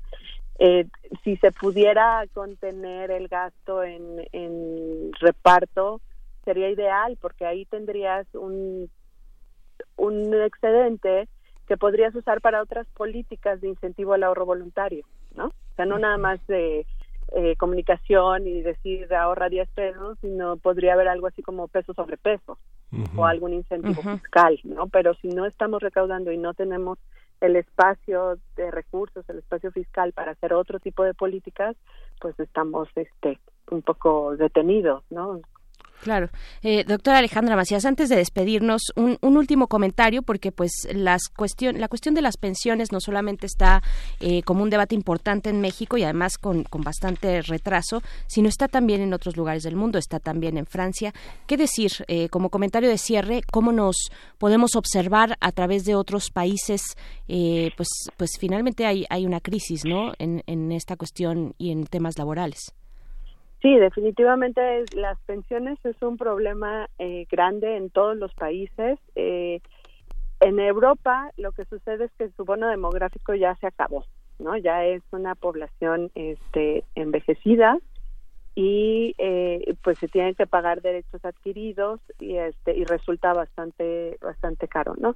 Pero aquí en América Latina y en México no no nos hemos acabado ese bono demográfico. Creo que estamos a tiempo de hacer las reformas eh, pendientes y sobre todo pensar en, en que las siguientes generaciones también se merecen más equidad, se merecen la sostenibilidad de las finanzas públicas y de sus propias finanzas, porque finalmente eh, las pensiones, y si se decide por una política de seguridad social universal, eh, lo estamos pagando todos con impuestos. Y, este, y además tendríamos que estar pagando las pensiones de reparto de hace, no sé, 50 años y hacernos cargos de la nuestra con un esquema que es, eh, eh, ¿cómo llamarlo? Que tiene debilidades, ¿no? Que, que tiene áreas de oportunidad y que el, eh, no, nos tendrían que estar dando más garantías el Estado y el sistema financiero. Cuando dice bono demográfico, quiere decir que hay más que reciben pensión que los que trabajan, ¿verdad? El bono demográfico es cuando eh, tienes, al revés, tienes población eh, económicamente activa, ¿no? Más grande que el adulto mayor. Se está revirtiendo la pirámide en México, pero eh, todavía tenemos como un- unos, no sé, 5 o 10 años donde todavía la población económicamente activa es un poco más grande. Sí, en Europa está al revés. Ujú. Sí, ya está el, el resto. Así es, Sí, pues muchas bueno. gracias, Alejandra. Gracias, doctora No, Alejandra gracias. Macías. Hasta pronto. Hasta luego y muchas gracias. Al contrario, al contrario, pues ahí está eh, Alejandra Macías es directora de investigación del Centro de Investigación Económica y Presupuestaria, el CIEP, que tienen además una página electrónica, así los pueden encontrar como CIEP en sus redes, eh, en sus redes sociales, C I E P, CIEP, son sus siglas. Y pues bueno, vamos a ir con música, vamos a ir con esto que es de Manu Chao, la canción es Me gustas tú. mi corazón.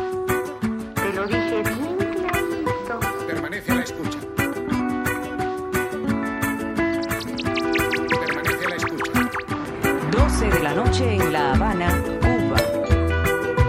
11 de la noche en San Salvador, El Salvador.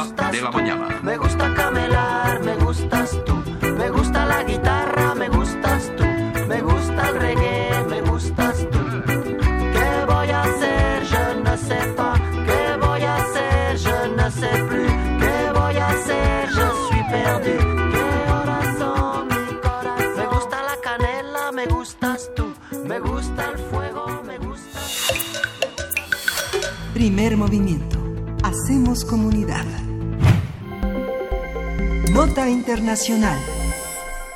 Escoltado por militares de asalto y agentes de la Policía Nacional Civil, Nayib Bukele, presidente de El Salvador, irrumpió el domingo pasado en el Congreso de su país para exigir a los legisladores la aprobación de un préstamo de 109 millones de dólares para financiar un plan de seguridad. El mandatario también fue acompañado de una manifestación afuera de la Asamblea Legislativa para presionar a los diputados a aprobar el préstamo concedido por el Banco Centroamericano de Integración Económica. Sin embargo, solo se presentaron 20 de los 84 diputados, por lo que la votación fue aplazada.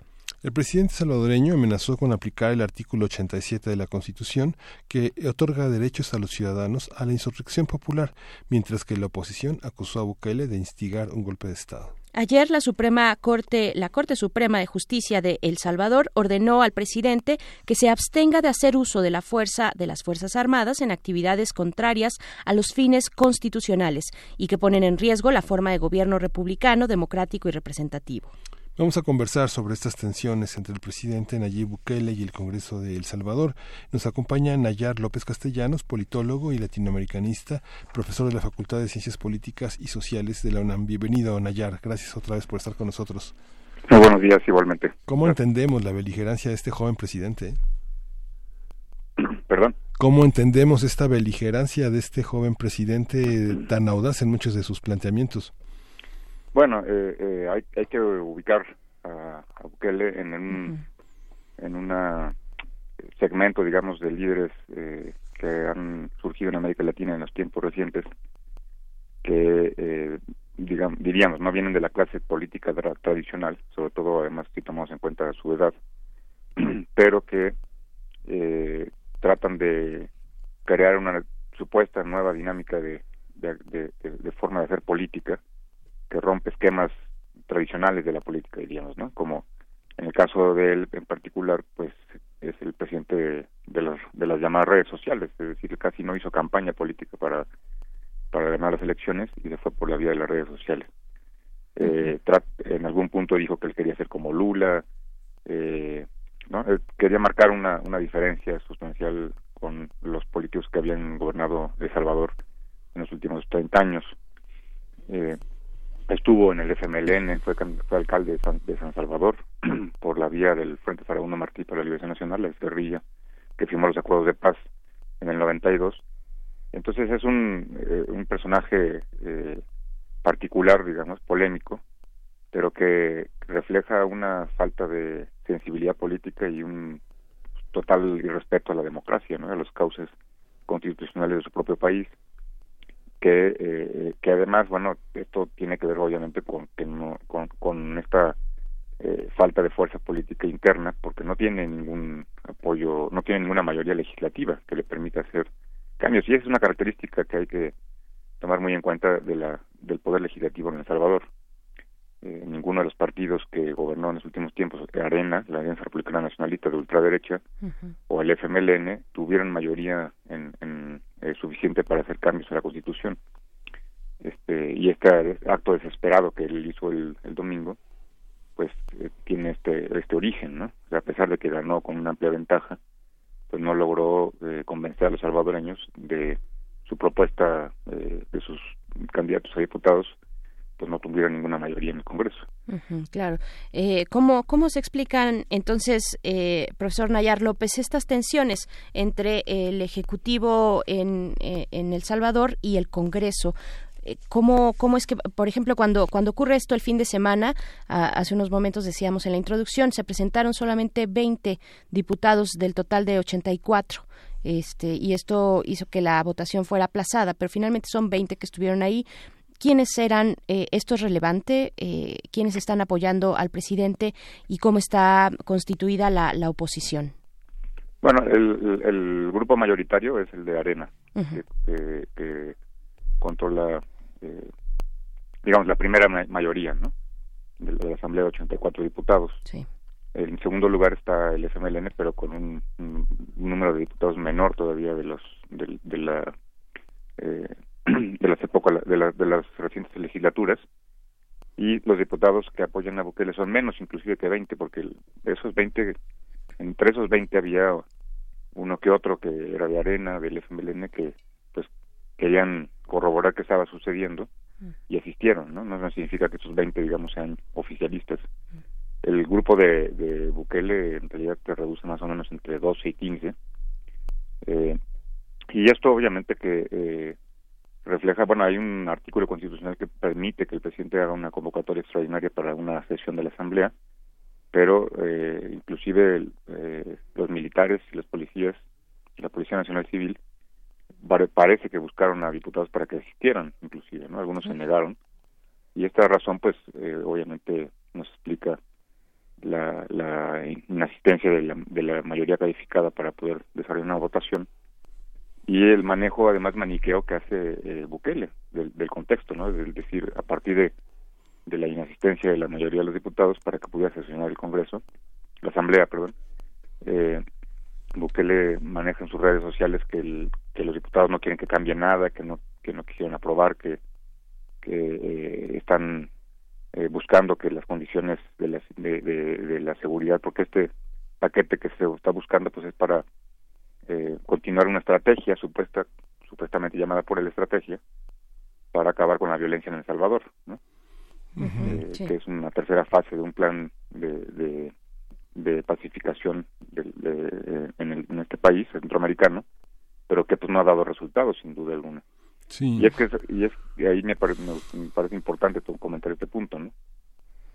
Sí, lo interesante es que, bueno, toda la estrategia de seguridad que, que tiene Bukele tiene que ver con una, una profunda crítica a una policía privada que ha servido para armar a grupos que en distintas áreas de El Salvador mantienen una hegemonía casi casi latifúndica en, en, en muchos terrenos, ¿no? Yo creo que esa parte en la que hace por lo menos una década empezó a fortalecerse las Fuerzas Armadas y luego hubo un recorte enorme en El Salvador, muchos de esos policías, muchos de esos fueron reclutados, incluso una combinación entre la Mara y la, y la, y la policía, que muchos que están ahora en, la, en el Poder Legislativo utilizaron y en las presidencias municipales, en las alcaldías, han utilizado para tener un enorme poder y casi, casi como una especie como de feudos. Esa es, esa es la parte que le ha costado trabajo modificar a Bukele, no sé si me equivoco, este, Nayar. Sí, sin, sin, duda, es, un- es un tramado muy complejo, ¿no? Eh.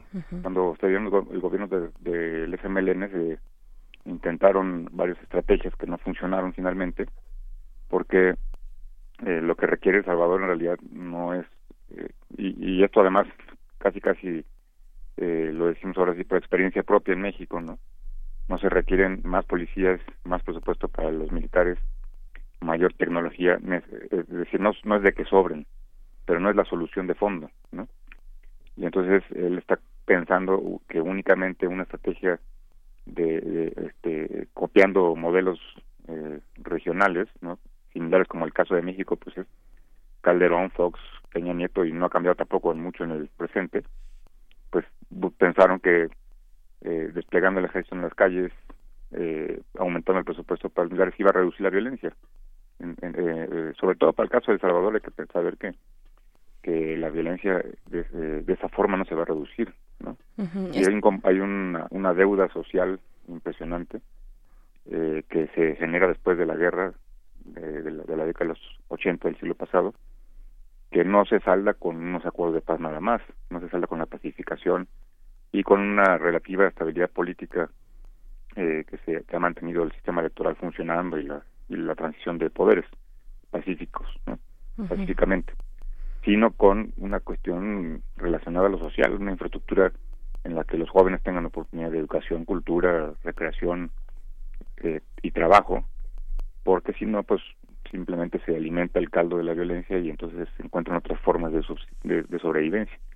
Y tomemos en cuenta también que este, este fracaso, digamos, de las políticas públicas relacionadas al ámbito social se refleja en la migración finalmente. ¿no? El Salvador es uno de los tres del Triángulo del Norte que también eh, expulsa a una gran cantidad de inmigrantes. Entonces, si, si planes de diferente tipo no han funcionado, pues menos va a funcionar un, una estrategia eh, con una visión eh, militarista, digamos, ¿no? policíaca, de pretender acabar la violencia nada más por decreto y con más patrullas en las calles eh, salvadoreñas, de, de las ciudades salvadoreñas, ¿no? Y con ese entramado además también de, la, de, de- de lo que comentabas, eh, sobre que eh, las policías también eh, privadas, que pues que han convertido el negocio, el- la seguridad en un negocio, ¿no? Finalmente. Ujú, claro, Y con y complicidades y corrupción, entonces todo- todavía es- el, el escenario es peor y por eso eh, este país y esta y sobre todo en particular la San Salvador, la capital del país, eh, ocupan los primeros lugares en, en violencia a nivel mundial. ¿no? Claro, eh, profesor Nayar López, cuando, cuando uno ve notas como esta, eh, no puede uno dejar de sospechar de quienes están detrás eh, y, y de Estados Unidos directamente, ¿no? Cuando hablamos, por ejemplo, de que esta, esta situación que se dio el fin de semana para presionar por parte del, del- del presidente, presionar a diputados para que aprueben este préstamo, es un préstamo de 100 millones de dólares, no es poca cosa tampoco. Eh, y, y es un préstamo que sería concedido por un banco, que es el Banco Centroamericano de Integración Económica, donde en este banco hay miembros, miembros exter- externos, entre los cuales está Estados Unidos, ¿no? Eh, ¿qué, qué decir? ¿Hay una línea ahí que, que- que tendríamos que explorar? Sí, sin duda, eh, eh, sobre todo Bukele que en- en- entre sus primeras acciones de, de trascendencia pues fue prácticamente como cua- cuadrarse ante los intereses de Estados Unidos y, y a través de decisiones eh, eh, concretas, ¿no? Como el hecho de alinearse a la política de agresión contra Venezuela, eh, expulsando al embajador y corrompiendo las relaciones. Este, el, el asunto de la migración, por ejemplo, ¿no? De haber aceptado de manera inmediata este, eh, las políticas que están poniendo Estados Unidos con respecto a estos países. Es decir, hay un claro, eh, una clara sumisión de Bukele con respecto a los intereses de Estados Unidos en, en la región. Y entonces cualquier aspecto eh, eh, político, económico que, que responda a los intereses de Estados Unidos, él lo va, él lo va a estar aplicando. Y esto se refleja en, en, en la acción que, que tomó. Digo, que, que por demás, más allá de Estados Unidos como un elemento sustancial en este en- en- para el análisis de la realidad salvadoreña pues Bukele también refleja un, una eh, franca eh, eh, eh, inoperancia digamos política no una una experiencia que parece que no le dio las tablas para afrontar realidades tan complejas como el de la violencia y que lleva a cometer este grave error que pues que además de todo había digamos generado una cierta simpatía a nivel internacional por ser un aparentemente un presidente que estaba tratando de hacer cosas de manera diferentes pero esta acción del domingo pues ya lo deja en, en el mismo en el mismo plano que por ejemplo un Fujimori no que hizo que fue y disolvió finalmente el Congreso en su momento entonces sí es sí es eh, eh, eh, grave digamos lo que sucedió el domingo independientemente de que no se consumara un, un golpe de estado no se consumara una desaparición del poder legislativo pero el hecho de haberlo eh, eh, planteado de esta forma refleja su, su debilidad política interna Sí, y es- lo va a alejar sin duda de, de sectores que en algún momento lo han apoyado dentro y fuera del país. Sí. y obviamente que Estados Unidos cuando también algún líder o presidente eh, que empiece a cometer errores de esta naturaleza pues también pueden perder el propio apoyo de Estados Unidos. ¿Piensas, ayer que este es el inicio de una crisis de gobernabilidad como la que no habíamos visto antes en, en- en El Salvador? Digamos que es un, un gobierno en el que mucha gente puso su confianza y eh, finalmente hay una parte de la, de la relación con Estados Unidos que es insoslayable. Gran parte de la economía salvadoreña eh, depende de las remesas y casi, yo diría, yo no, no, no tengo el cálculo preciso, pero una gran por un gran porcentaje de la población salvadoreña tiene un pie en Estados Unidos. Entonces es, es muy alto, todo el tiempo hay, una, hay un constante viaje y finalmente la resolución de ser deportados se apaciguó, lo que genera una, digamos que una línea de amistad y de colaboración con Estados Unidos que ha sido pues tradicional, que es, digo, de amistad por una manera de decir de, dominación, ¿no? ¿Cómo, ¿Cómo lo ves tú esa parte de la, de la- de una población muy volcada hacia hacia los Estados Unidos, muy lejos de las eh, caravanas ah, hacia hacia México, prácticamente eh, son muy pocos los salvadoreños, según ha reportado el Ministerio del Exterior, que salen en las caravanas, con todo y que San Salvador es uno de los puntos de partida, ¿no? Sí, claro. Eh, hay alrededor de dos millones de salvadoreños en Estados Unidos. Eh, ya como, bueno, algunos con diferentes figuras jurídicas, digamos, ¿no? Pero más o menos viven dos millones allá. Las remesas representan alrededor del 40% del, del efectivo que circula en la economía salvadoreña. O sea, es determinante, ¿no? Tal, tal como lo, com- como lo comentabas. Y, eh, y bueno, los, los las etapas de la migración más fuerte salvadoreña no fueron no son en este momento en particular sino ya lo han sido digamos no por eso arrojo esta cifra porque pues, estamos hablando prácticamente del del 25% de salvadoreños que existen no como como identidad nacional que están fuera de su, de su país eh, porque en el Salvador hay alrededor de 5 millones de salvadoreños más dos a- afuera. Entonces está- es una es una cantidad importantísima y las remesas son un elemento sustancial que determina muchas cosas, ¿no? Haciendo como una ra- rapidísima remembranza histórica en las elecciones del 2004 cuando Shafiq Kandal, que era el comandante, el, el líder del FMLN, fue candidato presidencial, eh, él encabezaba las encuestas. Y entonces en unas tres semanas antes de las elecciones algún senador republicano o demócrata de- en Estados Unidos que da lo mismo en ese sentido eh, amenazó con que si ganaba Shafiq Kandal Estados Unidos iba a prohibir el envío de las remesas. Y entonces a la semana que, eh, siguió la tendencia electoral se modificó sustancialmente y al final ganó Arena. ¿no? Pues para, para ver el- el- el- efectivamente la, la importancia que significa Estados Unidos no solamente como un elemento de dominación históricamente hablando de intervención en la vida política salvadoreña sino como un elemento como un factor económico sustancial de este país ¿no? Claro. y además de que el elemento o sea, en- en- y no es ajeno a Centroamérica en general no el elemento externo de Centroamérica es, es, es, es determinante. Ellos los países centroamericanos si un día se les cortara cualquier tipo de colaboración de acuerdo de elemento externo se derrumban estas economías en, en, en- en momentos no en segundos. Así es. dependen fundamentalmente de la ayuda exterior, de los convenios exteriores, y eso, por ejemplo, tiene que ver con el Tratado de Libre Comercio que existe con Estados Unidos, el, el DR-CAFTA, que también está inclu- incluida la República Dominicana, eh, en, en un tratado de los más desiguales del mundo, diría yo, porque la economía estadouni- estadounidense representa es 230 veces mayor que todas las economías centroamericanas y la, y la República Dominicana, ¿no? Para darnos una idea, digamos, de el extremo nivel de dependencia que tienen estos países. Sí, sin duda. Pues, profesor Nayar López, nos quedan dos minutos, solamente dos minutos de una conclusión.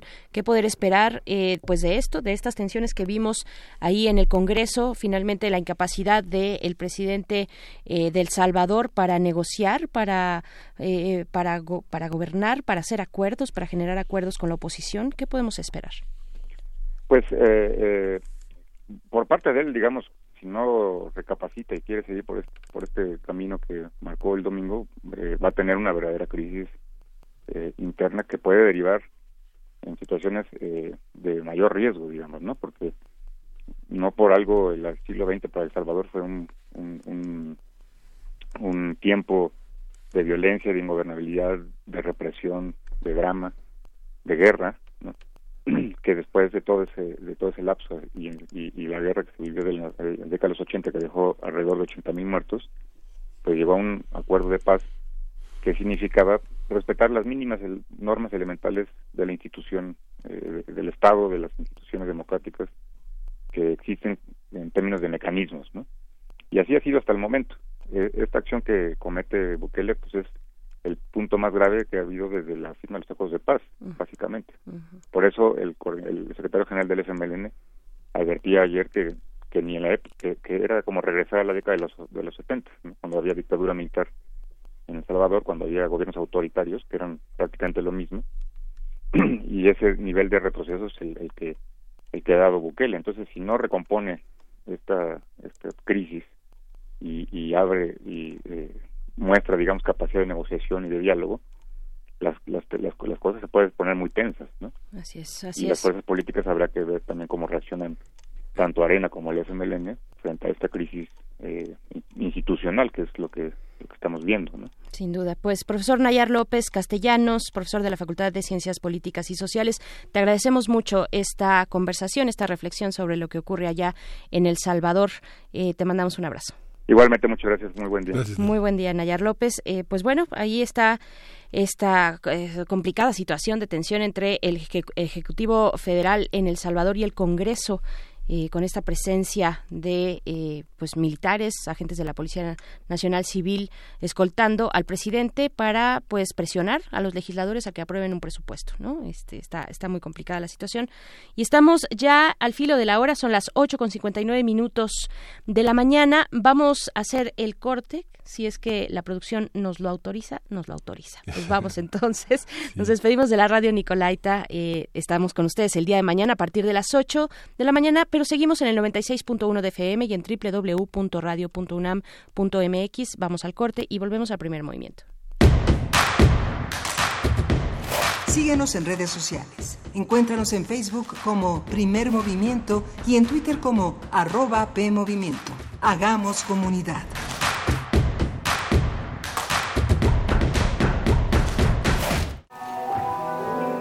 La humanidad ha tenido la necesidad de sentir y comunicarse con un ser divino, también de mirar hacia el interior para hacerse cargo de sí misma en busca de la libertad.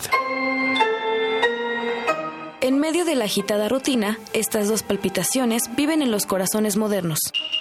Plegaria y destino. Coreografía del Ballet Ensamble de México. Todos los martes de febrero a las 20 horas en la sala Julián Carrillo de Radio UNAM. Adolfo Prieto 133 en la Colonia del Valle, cerca del Metrobús Amores. Entrada libre. Danza, el lenguaje del cuerpo. Radio UNAM, experiencia sonora.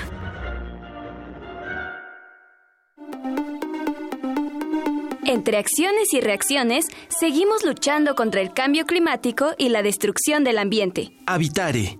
Agenda ambiental inaplazable. Nueva temporada y nuevo horario. A partir de marzo, todos los lunes a las 4 de la tarde, por el 96.1 de FM. El cambio es bueno, pero el cambio de conciencia es fundamental. Radio UNAM. Experiencia sonora. Nos han hecho creer que aquí solo hay chairos o fifís. Pero en México vamos más allá. Porque todos los días hay gente poniendo manos a la obra. Ganando batallas. Siendo la solución y no el problema. Saliendo adelante. Levantando la voz.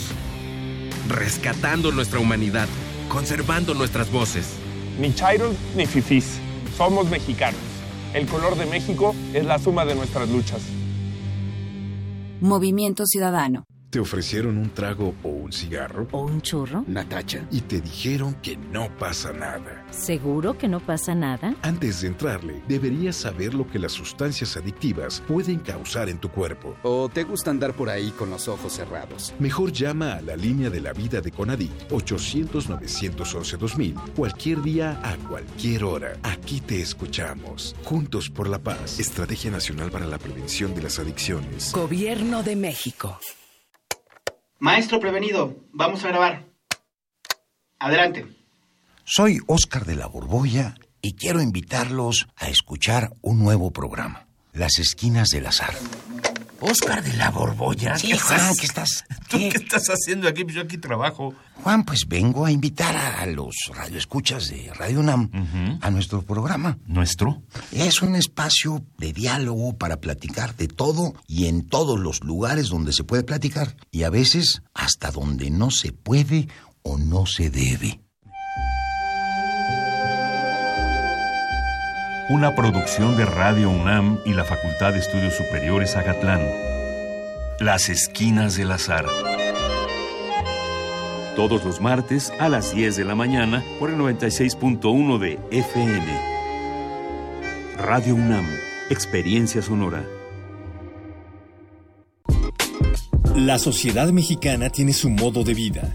En ella surgen problemáticas que esperan ser vistas y analizadas por las mismas personas que la conforman. Socialicemos las perspectivas y propongamos soluciones. Radio UNAM y la Escuela Nacional de Trabajo Social te ofrecen un espacio para el diálogo en Vida Cotidiana, Sociedad en Movimiento, con Ángeles Casillas, todos los viernes a las 16 horas por el 96.1 de FM. Al observar nuestras prácticas, comprenderemos el entorno. Radio UNAM, Experiencia Sonora.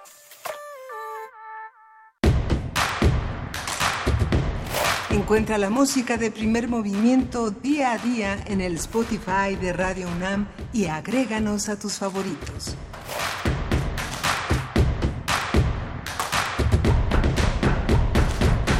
Buenos días, buenos días. Estamos de vuelta. En este martes 11 de febrero continuamos con nuestra transmisión del día de hoy. Eh, iniciamos nuestra tercera hora. Miguel Ángel Quemain, ¿cómo estás? Iniciamos esa tercera hora y pues eh, muy, muy este pues muy sorprendidos con muchas reflexiones sobre el tema de las pensiones, que es un tema que a todos nos atañe y que justamente tiene que ver con un México en el que finalmente las personas, los adultos mayores, han sido ayudados, sobre todo en el inicio de estas políticas en la Ciudad de México, este reconocimiento a las dificultades para vivir con pensiones raquíticas y muchas veces ancianos en el, en el abandono. Las leyes se han eh, endurecido para ponerle freno al abandono de adultos mayores que pues desgraciadamente en algunas familias pues son arrojados a su propia suerte y que caen en situaciones de una enorme vulnerabilidad que se van aumentando con el tiempo. El futuro que que vislumbramos pues es un futuro complejo si no se legisla y se y se vigila que este abandono no, no suceda, pero tampoco el abandono de las instituciones, el abandono del Estado y el abandono de las de la, de la empresa privada, ¿no? Así es, así es. Y bueno, este tema también ha, este, nos ha dejado varios comentarios en redes sociales. Nos dice Vero RN, dice el gasto mayor lo tienen las pensiones gubernamentales como Pemex, Banco de México, la, eh, Luz y Fuerza. Bueno, eh, por citar algunas, eh, quizás la, la, población del IMSS es mayor, pero no hay pensiones arriba de 100 mil pesos. Y en esto contesta también Mario Navarrete, te mandamos saludos, dice, disculpa, pero no es gasto. El, más, el mal manejo de los fondos de pensiones no es culpa de los trabajadores en Pemex o Luz y Fuerza, se aportó. No se trata de un regalo, de un gasto, se trata de un derecho de los trabajadores programado. Y, dice que aquí nos falta entender las, las pensiones. Nos dice eh, Mario Navarrete que, que, que por qué hablamos o por qué utilizamos sobre todo este eh, pues este ejemplo del gasto eh, yo creo que bueno de lo que hablamos es de, la retribución finalmente de el ahorro que tienen los distintos esquemas de trabajadores y perfiles de trabajadores y, y cómo estos se reparten efectivamente no es un gasto es algo que corresponde por derecho y a través de sus contribuciones a los trabajadores. Estamos totalmente de acuerdo contigo en eso, Mario Navarrete. También Nash Cortés nos dice es fundamental investigar dónde ha quedado el fondo de pensiones. Ningún rubro económico ha crecido tanto, 11% del PIB en 2007, cuando se privatizó hoy representa más del 14% de la riqueza nacional que, eh, que colapsa tan buen negocio, la vejez poblacional, eh, es la voracidad bancaria, dice Nash Cortés finalmente. Y pues bueno, varios comentarios todavía eh, por acá. Eh, dice también la misma Nash Cortés, dice, pues no porque llevamos más de 30 años de gobierno legislando para que la iniciativa privada no pague lo que debe a sus trabajadores, que también es un ángulo ahí que, que tenemos que tocar. El Estado neoliberal se incorporó a esta estructura de despojo y explotación contratando servicios a la IP, eh, ejemplo, todas las empresas de limpia, por ejemplo, sí, por supuesto, esto que es el, el outsourcing, ¿no? Eh, que conocemos. Y pues bueno, eh, Motif también nos saluda por acá. Dice, el riesgo de revisar las pensiones nos pone a pensionados en riesgo de vivir dignamente. Los poderosos justifican siempre su interés de acabar con los pobres antes de ver disminuidos sus capitales y los gobiernos ceden siempre ante la presión de este poder. Y pues bueno, siguen y siguen los comentarios. Eh, dice Sal RGB, el 60% de los mexicanos no ahorra. Agradezcan a Sali, eh, al sistema de pensiones actual, a Salinas y al neoliberalismo. En fin, Oscar también nos saluda por acá, dice si, eh, si funcionan bien los fines de semana. Ah, ok, los fines de semana en esto, en esta eh, discusión sobre los puentes, si quitar los puentes o no, poner otras fechas para que ocupen ahora esos espacios de convivencia. Pues bueno, dice Oscar, si funciona bien los fines de semana largos en Estados Unidos es porque allá se ha fortalecido la cultura cívica respecto a recortar las fechas importantes, pero aquí en México solo se copian las formas americanas. Andrea González dice, es bastante complicado asunto de las pensiones, hay algunas eh, estancias a las que se puede acudir, bueno, eh, instancias, yo creo que quisiste decir, Andrea, a las que se puede acudir, para aclaraciones pues bueno, eh, eso lo tendremos que investigar. Por el momento, podemos pues recomendarte que te acerques a la página del CIEP donde eh, Alejandra Macías, con quien conversamos, es directora de investigación de ese Centro de Investigación Económica y Presupuestaria, es CIEP, esas son sus siglas y así los encuentras en redes sociales. Eh, y pues bueno, muchos más comentarios respecto tanto a las pensiones como a esta cuestión de los puentes. Nos dicen por acá que no funcionan eh, esta, este tema de los puentes, pero eh, bueno, también nos dice Selene Velázquez, pero es que entonces habrá más días libres. A mí me encanta que se festeje el día que debe ser. Ahora los niños ni siquiera saben por qué no van a, por qué no van a la escuela o hay puentes. Eh, bueno, la pregunta aquí, Selene, será si cuando se festejen, se conmemoren los días en su día exacto, las fechas en su día exacta, en su día exacto, los niños y niñas sabrán de qué se trata también, ¿no? Ahora dicen los niños que no van a la escuela porque hay consejo técnico, sea cual sea el día. Sí, sí, irrelevante es lo que se esté conmemorando. Entonces, sí, es uno de los temas también aquí que habrá que, pues, que ir eh, afinando y viendo. Dice por acá Iván, eh, no es una propuesta para eliminar, sino para conmemorar los eventos en las fechas que corresponden. Eh, en fin, bueno, hay bastantes comentarios aquí en nuestras redes sociales, pero lo que toca a continuación es eh, la poesía necesaria. Después tendremos una mesa del día para hablar de las elecciones en Estados Unidos, elecciones en Estados Unidos para principiantes. Vamos a conversar con Andreu Espasa, él es investigador del Instituto de Investigaciones Históricas de esta universidad, pero vamos antes con la poesía necesaria. Primer movimiento. Hacemos comunidad. Es hora de Poesía Necesaria. Vamos a la poesía necesaria, eh, nuevamente tratando de completar, de agotar esta antología del modernismo mexicano 1884-1921 que introdujo, seleccionó y anotó José Emilio Pacheco en una coedición entre Editorial Era y el Colegio Nacional. Hoy toca el turno a Francisco González León. Él nació en 1862 en Lagos de Moreno, Jalisco, y, él, y murió en mayo en 1945 en la misma ciudad.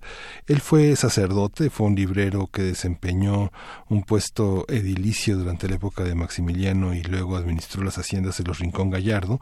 Y bueno, él, él estudió química y farmacia en Guadalajara, este, estuvo muy en el trato con Victoriano Salado Álvarez, con Manuel Puga y Acal. Eh, así lo anota José Emilio Pacheco, que bueno, finalmente comenta que y, su primer libro fue pues muy maltratado por la por la crítica. Eso lo hirió hondamente lo hizo marginarse de la escena literaria pero bueno tuvo un reconocimiento importante de López Velarde de Pedro Alfonso de Alba. Eh, según Leal González de León enseñó a López Velarde dice a ver la provincia como material artístico a sentirla en sus perfiles literarios y le suministró al mismo tiempo formas de expresión metro imágenes en fin un personaje muy interesante. José Emilio Pacheco dice que la suya es una poesía de la emoción pequeña, de lo privado, de lo doméstico, de lo sencillo, contemplativa, devota, de los caserones ruinosos y los objetos del desván. Vamos a leer hoy Rumores. Hay una antología en material de lectura de la UNAM muy, muy, muy interesante, donde vienen poesías, tres, tres únicamente de las que antologa Pacheco en esta antología del romanticismo, pero vale la pena también revisar el material de lectura. Lo vamos a acompañar con esta sonata para piano número 14 de Beethoven, que se conoce como Claro de Luna, en clara alusión a un romanticismo, nada menos que se llama en alemán Mondschein Sonate, que es un tema totalmente romántico, y bueno, esto se llama Rumores.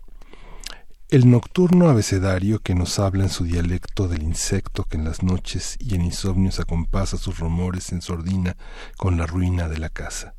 la puntual destiladera que con ritmos de clepsidra nos hidrata la emoción con la nota de la gota que al caer sobre del agua dentro de la húmeda tinaja metaliza una canción.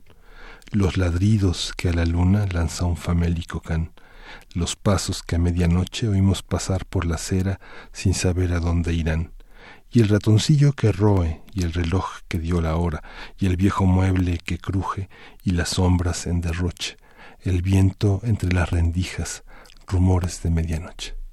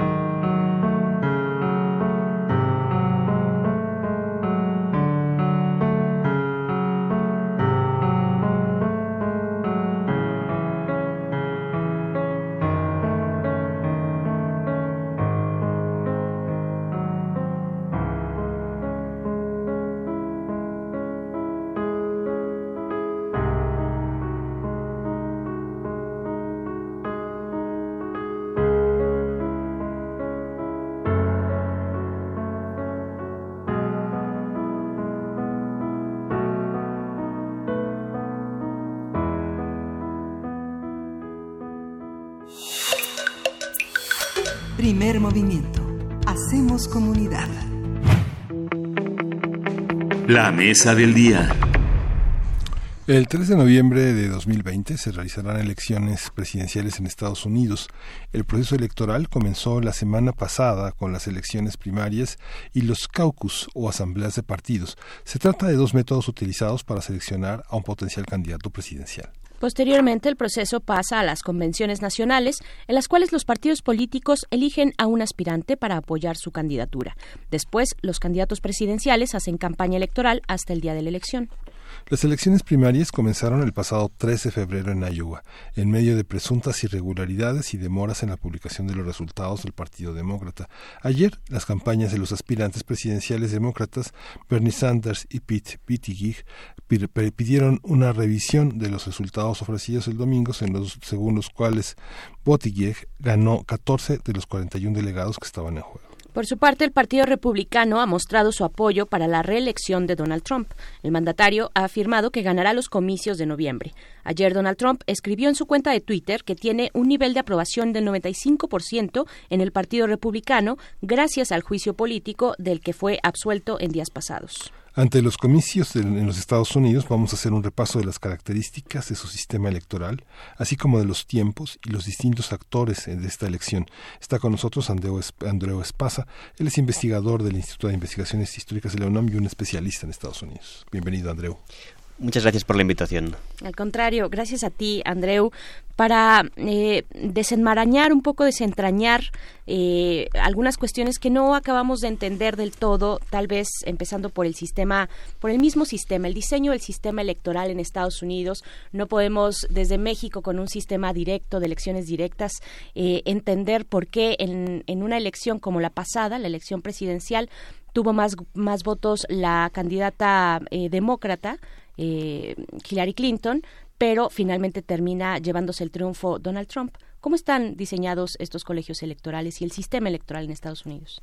El sistema del colegio electoral tiene que ver con la fundación de Estados Unidos, con su carácter federal y también con el hecho de que en un inicio, al ser una nación que nació en parte como un pacto entre estados del norte que tenían un desarrollo, digamos, eh, no basado en la esclavitud, a diferencia de los estados del sur. Los estados del sur querían un compromiso por el que, a pesar de tener menos habitantes, se les respetara su peso político. Y del respeto a los estados esclavistas nace la estructura del colegio electoral y es una estructura en la que efectivamente los estados agrícolas están sobrerepresentados y en la que al menos ya en dos ocasiones, lo vimos en 2000 y lo hemos visto también en 2016, se puede dar la circunstancia de que el que gana el voto popular no gane eh, las elecciones, porque los estados sobrerepresentados suelen ser además más conservadores, con lo que se suele beneficiar al Partido Republicano. ¿Cómo está estructurado? ¿Cómo está estructurado poblacionalmente el mapa electoral? tiene esa, digamos, no solo beneficia a los estados sureños, también hay estados como el mismo Iowa, que Iowa está doblemente beneficiado. Por un lado, tiene el beneficio de ser un estado agrícola y por lo tanto tiene tantos senadores como California, a pesar de tener ni un 10% de la población de, de, California, y además tiene otra ventaja que tiene que ver con lo que estamos viendo ahora, que es en el sistema de las primarias. El sistema de las primarias es un sistema que no es tan antiguo como el colegio electoral, nace de hecho a principios del siglo XX como una conquista del movimiento democrático progresista, un movimiento muy de clase media que luchaba por el sufragio femenino, que también se consigue por esas fechas, luchaba también contra el poder de los partidos y luchaba también contra los monopolios. Fíjense, por ejemplo, en el caso de, los partidos en Estados Unidos, también tenemos que tener en cuenta que es un sistema muy antiguo y muy débil de alguna forma. Tienen el mismo, se ha acusado a veces Estados Unidos que a nivel de partidos tiene muy poca creatividad, quizás el, el país menos creativo del mundo en el sentido de que tiene el mismo sistema de partidos que se tenía aquí eh, con Maximiliano, digamos. Mm. A veces se acusa a los alemanes de no haber modificado sustancialmente su sistema de partidos desde el fin de la Segunda Guerra Mundial, pero en el caso de Estados Unidos es una tradición mucho más larga. Claro, porque siempre terminamos hablando de estados como Iowa, de Florida, ¿Por qué? ¿Cómo están repartidos estos pesos, estas sobrerepresentaciones a la hora de dar un resultado final, ¿no? Siempre terminamos observando a esos estados. Sí, tiene que ver con la tradición esta de empezar en Iowa, que quizás la van a perder. Ahora con el escándalo que ha habido, ha sido tan escandaloso lo de Iowa, que no han dado los resultados a tiempo, hay muchas inconsistencias. Incluso hay quien, hay una profesora, Christy Thornton, eh, que enseña en Baltimore, que estuvo en las elecciones del Estado de México aquí, en las últimas elecciones del Estado Estado de México y considera que hubo menos irregularidades en el Estado de México que en Iowa, comparando cómo ha sido el proceso de ir eh, viendo las actas. Em, en ese sentido, Iowa tiene no solo está subrepresentado y es poco representativo, porque es un estado agrícola, muy blanco, sino que además es un proceso, el de los caucuses, que se, que se aplica en Iowa, que es diferente un poco al de New Hampshire, en el que uno necesita estar muchas horas de un lunes por la tarde en estas votaciones que se hacen a mano alzada. Y claro, hay que tener tiempo, ¿no? con lo que es un movimiento muy de clase media como en sus orígenes, es decir, es un movimiento que supone un avance respecto al poder del dinero, de que no solo, no solo gana quien tiene más dinero, pero si uno trabaja una larga jornada o uno tiene obligaciones familiares, eh, difícilmente puede participar en el proceso, con lo que hay un sesgo también de clase. Es son unos resultados que reflejan mucho las preferencias de la clase media ilustrada, politizada e interesada y con tiempo para dedicar a estas cuestiones. Hay un sistema de puntos, ¿no? También de puntaje, que cada estado representa cierto puntaje y por eso finalmente eh, no es el voto directo, ¿no? ¿Cómo está esta cuestión? Porque estamos, perdón, Andrew, estamos haciendo este repaso un poco, le poníamos las elecciones en Estados Unidos para principiantes, ¿no? Y desentrañar el, cómo funciona el sistema electoral, pues es un, un primer paso, ¿no? Se envían delegados, no es un voto directo, es un voto por delegados. Son delegados que luego pueden cambiar de opinión, es decir, porque de, hecho estos delegados a veces traicionan al candidato por el que han sido elegidos, aunque es, rara la, ocasión, pero lo que se está eligiendo realmente, aunque uno cree que está votando a un candidato, está eligiendo a unos, a unos delegados. Y estos delegados se van a reunir en verano. Vamos a ver, va a ser un proceso largo de aquí el verano. Las últimas importantes son las de California. Piensen, por ejemplo, que Bobby Kennedy, lo matan en, en junio, en el 68, lo matan después de ganar las elecciones primarias en, en California, con lo que todavía hay mucho, hay mucho recorrido y de hecho ya empezó. La campaña electoral presidencial estadounidense es increíblemente larga, porque de hecho los primeros candidatos ya se postularon hace año y medio con lo que son unas elecciones que de hecho duran más de dos años como, como proceso. Para desgracia nuestra, ¿no? Porque Donald Trump lleva mucho tiempo, básicamente no ha salido de su eh, estado mental electoral. ¿Quiénes son estos delegados? Eh, ¿qué, ¿Qué relación tienen digamos, con, con, la población, con el ciudadano de a pie como más cercano, eh, quiénes son y qué representan, cómo está estructurada en ese sentido la política norteamericana local. Son unos delegados que representan en principio su compromiso con, los candidatos. Es también muy interesante pensar que, por ejemplo, dentro del Partido Demócrata es un partido tan amplio que ideológicamente que en realidad uno podría decir que en él, dentro del Partido Demócrata, cabe prácticamente todo el sistema político mexicano. Hemos visto, de hecho, que el expresidente Calderón ha hecho tweets a favor de Biden. Mm. Em, quizás muchos en Morena están a favor de Bernie Sanders. Quizás en el PRI puede ser que les guste Mayor Pete. No, no lo sabemos muy bien. Pero el trampismo en México, por encuestas que se han hecho, solo llega al, digamos, el, el, apoyo a Trump es un 3% de los mexicanos, que corresponde con los, los, el margen de error de las encuestas de gente que quizás no ha entendido bien la pregunta. Con lo que realmente es un partido muy, muy amplio. Sí, estos, estos representantes, eh, ¿qué, qué, qué proceso harán en junio? Uh, nuevamente, estas reuniones, ¿en, ¿en qué derivan? En revisión de requisitos, en revisión de la trayectoria electoral o qué hacen? Lo que va a pasar de aquí a junio, primero que hay candidatos, hay delegados que van a quedar libres. Por ejemplo, los delegados, no sé, quizás me equivoco, pero por ejemplo, imaginemos que Elizabeth Warren mm, se queda a mitad de camino. Es una candidata fuerte, pero quizás no llega hasta, hasta el verano. Y Elizabeth Warren va a recomendar a estos delegados quizás que apoyen a Bernie Sanders o que apoyan a otro candidato, pero estos delegados ya están elegidos y ya son decisivos para la elección de junio, a pesar de que el candidato en cuestión se desmarque. Con lo que puede pasar es que se llegue, porque además son unas elecciones muy reñidas, hay muchos candidatos con porcentajes parecidos, y podemos llegar a junio con la situación de que uno que haya tenido menos votos, pero que tenga más aliados con otros delegados, consiga una mayoría en la convención. Hay muchas formas de dividir a los candidatos, quizás la más importante, teniendo en cuenta que el gran debate es sobre quién es el mejor candidato para derrotar a Donald Trump, tiene que ver con el tema del diagnóstico que se hace de la situación. Los llamados moderados, el ala derecha del partido, consideran que es importante poner a alguien que apele al voto centrista, al voto del republicano moderado que no le gusta el radicalismo del presidente el diagnóstico que hace la izquierda del partido, que hacen los seguidores de Bernie Sanders y también de alguna forma Elizabeth Warren, es que lo que hay en Estados Unidos no es tanto una división ideológica entre moderados, centristas, izquierdistas, sino lo que hay es un profundo malestar. Y este profundo malestar va a ser movilizado por un candidato que proponga medidas claras de transformación estructural de la sociedad. Y ese es el debate que hay entre si el problema es apelar a los centristas o el problema es canalizar bien el malestar profundo que hay actualmente en Estados Unidos por la degradación de las condiciones de vida a largo plazo, que ya viene, es un estancamiento de las condiciones de vida que algunos dirían que viene de cuatro décadas. ¿Qué tanto el presidente puede modificar el destino de los Estados Unidos cuando es tan, cuando es tan heterogénea la, sociedad y es tan fuerte la vida local?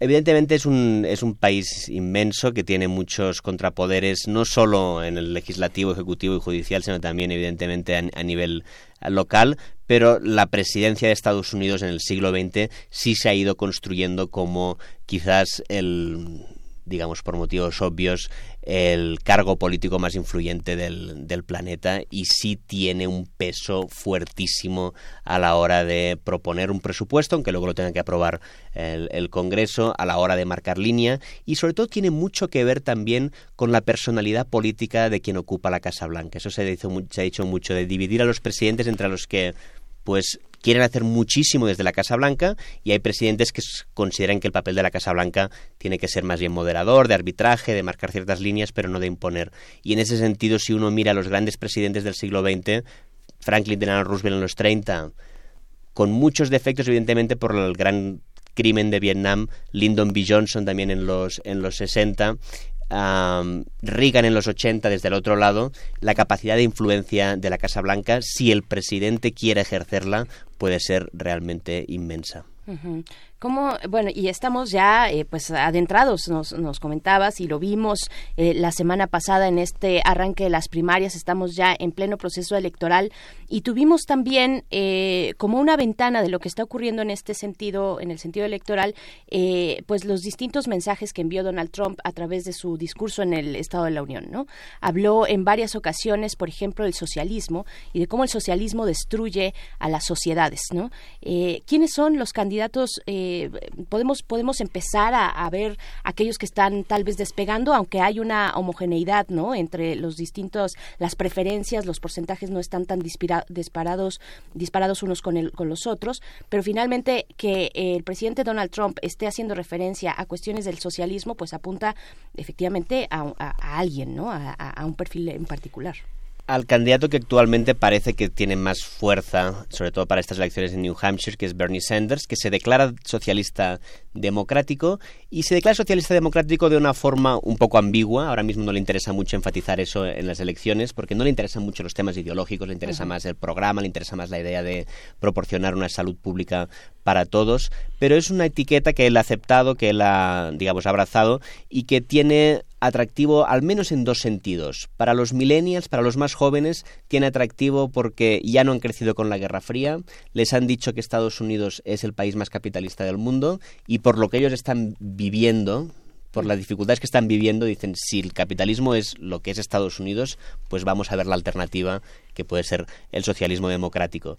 Y por otro lado, para las generaciones mayores, tiene otro atractivo que es el hecho de romper el excepcionalismo de Estados Unidos. En muchos países, por ejemplo, en muchos países europeos, hay grandes partidos socialdemócratas que han hecho, digamos, cosas importantes en la extensión de derechos sociales y lo que está haciendo Bernie Sanders es decir, nosotros somos un país rico que deberíamos tener un nivel de protección social, de sanidad pública, de educación pública parecido al de Canadá, al de los países escandinavos escandinavos al de Francia, Alemania. Y no tiene sentido que nosotros no nos podemos comparar. Y nos tenemos que comparar y ver que en algunas cosas Estados Unidos en la comparación sale perdiendo y puede aprender de los otros. Y de ahí el atractivo del socialismo democrático. Es decir, se ha aplicado en otros países y ha sido beneficioso y no hay nada antiamericano en ello. Sí, hay una parte que también es muy importante en las elecciones, que es el elemento religioso que confluye eh, al final en la, en la inauguración del presidente, que pareciera como una especie como de Super Bowl también, ¿no? Eh, hay algo que como el desfile del tazón de las rosas y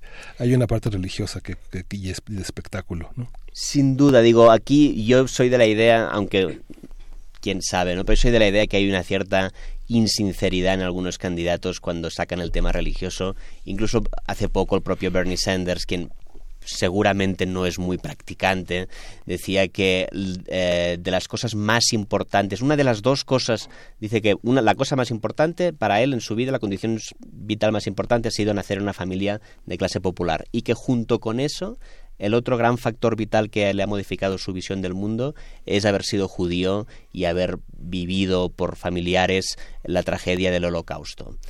Esta idea de que para él es tan importante ser de clase popular como ser judío es una forma, yo creo, que tiene Bernie Sanders de decir que para él la religión es muy importante, pero no como practicante, sino en su formación vital, pero tiene que decir algo, no puede decir que es ateo, que le importa poco. No lo puede decir porque supondría una pérdida de votos tan grande que le compensa más buscar una forma, quizás no de ser insincero, pero sí de aparentar algo que probablemente no es tanto.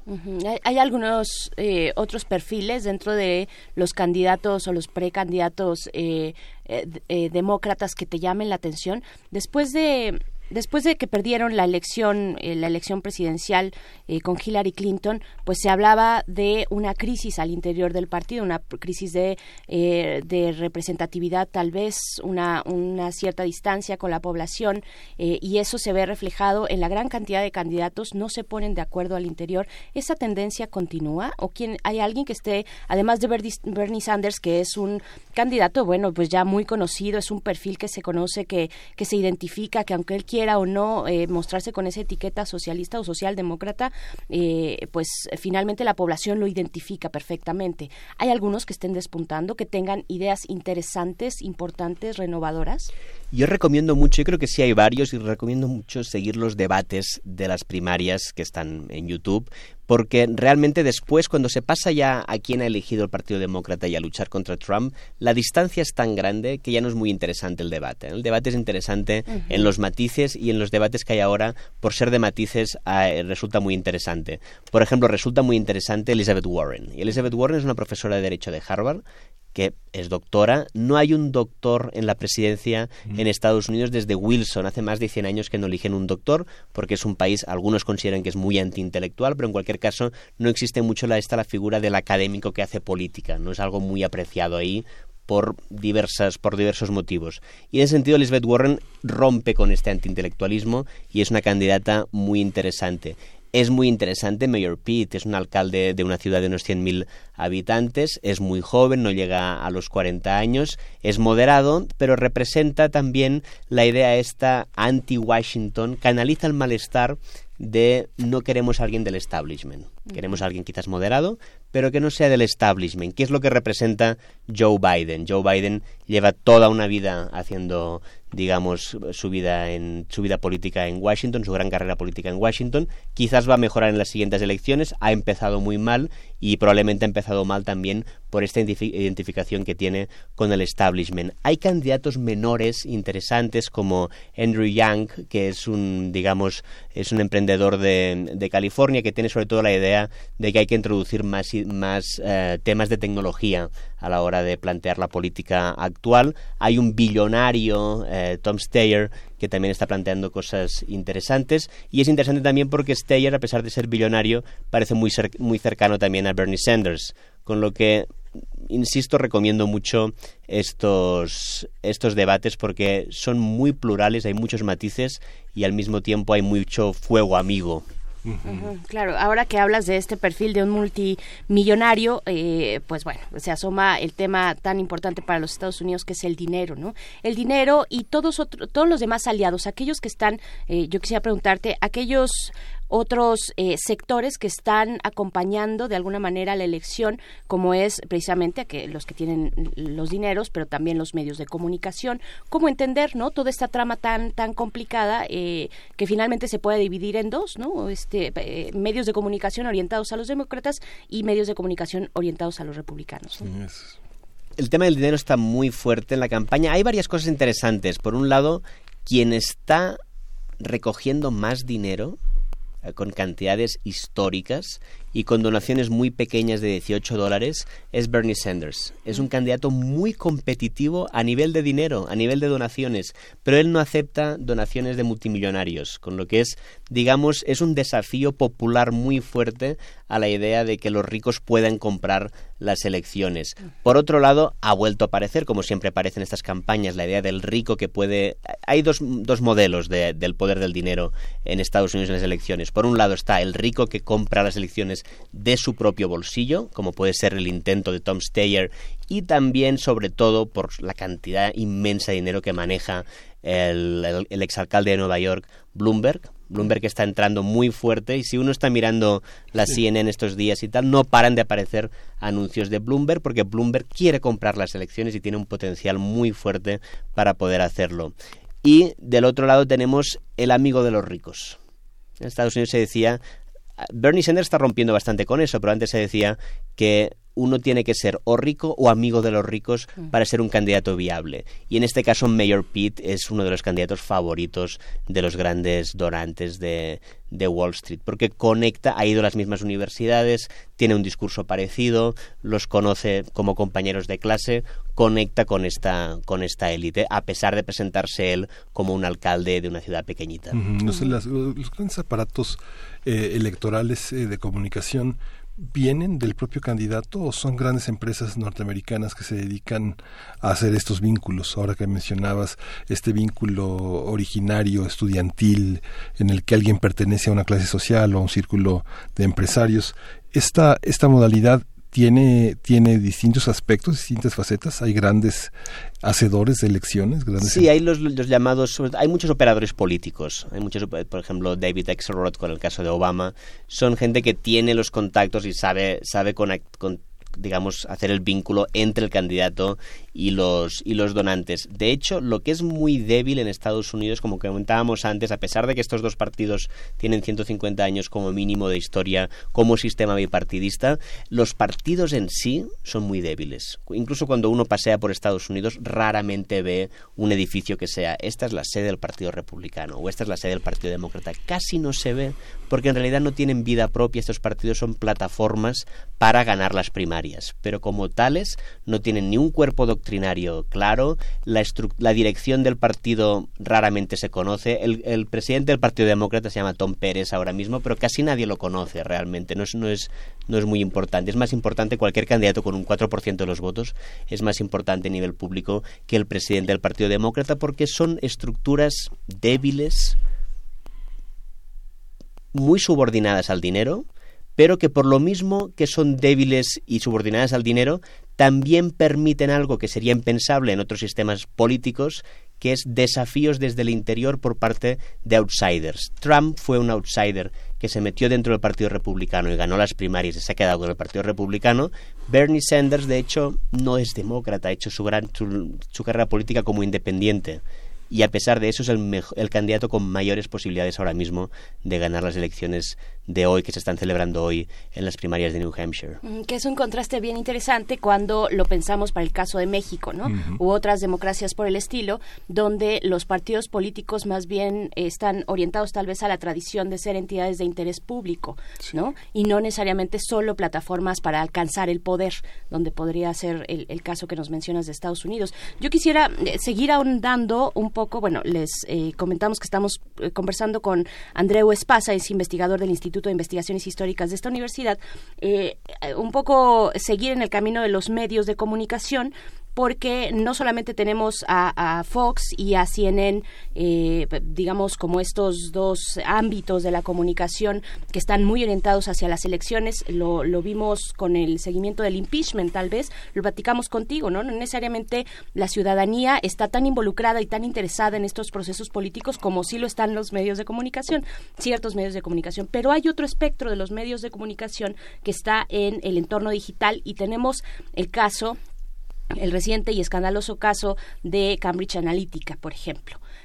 ¿Qué, qué, qué hay de eso? Eh, ¿Se ha blindado, si es que es posible blindar eh, y, si es deseable además blindar el entorno eh, este, digamos digital no sociodigital en torno este o mirando hacia estas elecciones hay algo que se esté haciendo. Facebook está eh, digamos poniéndose o le están poniendo el freno que ya se lo pusieron no desde el, desde los juicios estos por el tema de Cambridge Analytica pero qué tanto está avanzando esa situación es una situación complicada en la que realmente se ha avanzado poco desde los escándalos de 2016 y al mismo tiempo también hay por parte en Estados Unidos también hay unos procesos interesantes y que son transparentes de alguna forma, aunque hay gente que no le guste tanto, que es que los mismos medios de comunicación lo que hacen muchas veces hacen reuniones con los candidatos y los medios de comunicación se posicionan abiertamente por un candidato después de haberlos entrevistado y explican por qué. Mm. No lo hacen de forma, no lo hacen como pretendiendo ser objetivos,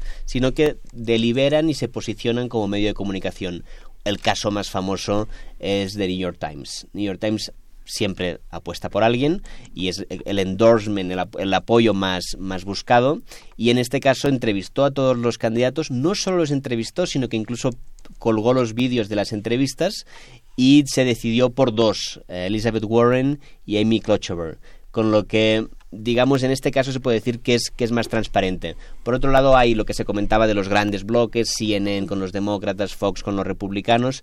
Hay también una, un canal que se conoce poco, pero que está muy disponible en YouTube y recomiendo mucho, que es PBS, PBS NewsHour. Es la televisión pública en Estados Unidos, es como la BBC de Estados Unidos con mucho menos financiamiento, mucho más precario, con menos seguimiento, pero que es bastante objetiva y aún así los periodistas es evidente que se inclinan por algunos candidatos moderados del campo demócrata. Pero es tan evidente que al mismo tiempo también, por lo mismo que es evidente, tampoco manipulan mucho. Es, es fácil descifrar las, las tendencias. Esta, y esta cuestión que hablabas de los outsiders, eh, es algo que México ha seguido el ejemplo, contratando muchos cómicos y muchas personas de los deportes eh, para participar en elecciones. Otra parte es la, el tema el tema del dinero. Cómo ah, por qué no hay límites en, en, las campañas como aquí qué diferencia hay entre los donantes el uso del dinero y la rendición de cuentas hay un tema constitucional en Estados Unidos y de hecho una de las propuestas más interesantes de, del mayor Pitt es hacer una enmienda a la ah, Constitución para que no disculpen, para que no haya interpretaciones divergentes sobre esto, porque el Tribunal Supremo se ha puesto del lado de las grandes corporaciones a considerar que las grandes corporaciones son personas y como personas tienen derecho a la libertad de expresión y por lo tanto tienen derecho a gastar muchísimo para influir en el proceso político. Y lo que se quiere hacer ahora es una enmienda constitucional. La, constitución es del siglo XVIII, de, las, de, las, constituciones más antiguas del mundo. Hacer una enmienda a la constitución para actualizar la democracia estadounidense al contexto del siglo XXI y decir vamos a ponerle un freno a las corporaciones, a las grandes empresas en su, en su intervención en el proceso electoral. Eso está muy fuertemente en el aire y realmente lo mejor probablemente sería eso, sería hacer una enmienda a la Constitución. Hay sectores cercanos a Bernie Sanders que no piden una enmienda a la Constitución, sino que piden algo que es muy interesante a nivel de romper tabús y de redefinir la identidad estadounidense, que es una nueva Constitución para Estados Unidos. Es decir, ¿Por qué Estados Unidos tiene que hacer que la Constitución forma parte de su identidad y tiene que tener la Constitución más antigua y tiene que tener el problema del colegio electoral y tiene que tener estas consecuencias todavía de la esclavitud en, el proceso político? Vamos a hacer una nueva Constitución democrática con garantías sociales para el siglo XXI. pues sí, bastante, bastante interesante. Eh, ¿qué, ¿Qué puedes rescatar también, bueno, de este proceso de primarias que arrancó de esta manera en Iowa? ¿Cómo nos explicamos lo que pasó en Iowa? ¿Y qué podemos esperar también hoy, este día, para New Hampshire? ¿no?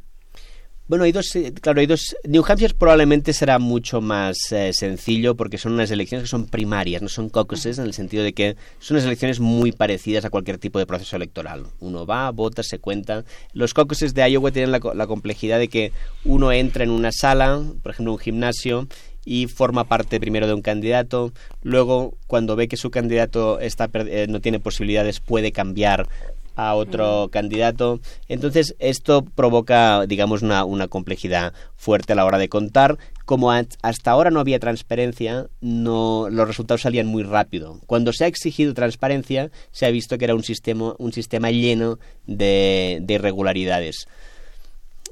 Vamos a ver, digamos, lo que ha pasado. Hay dos interpretaciones. Una, mala fe del establishment del Partido Demócrata en contra de Bernie Sanders, es una de las interpretaciones más fuertes que hay.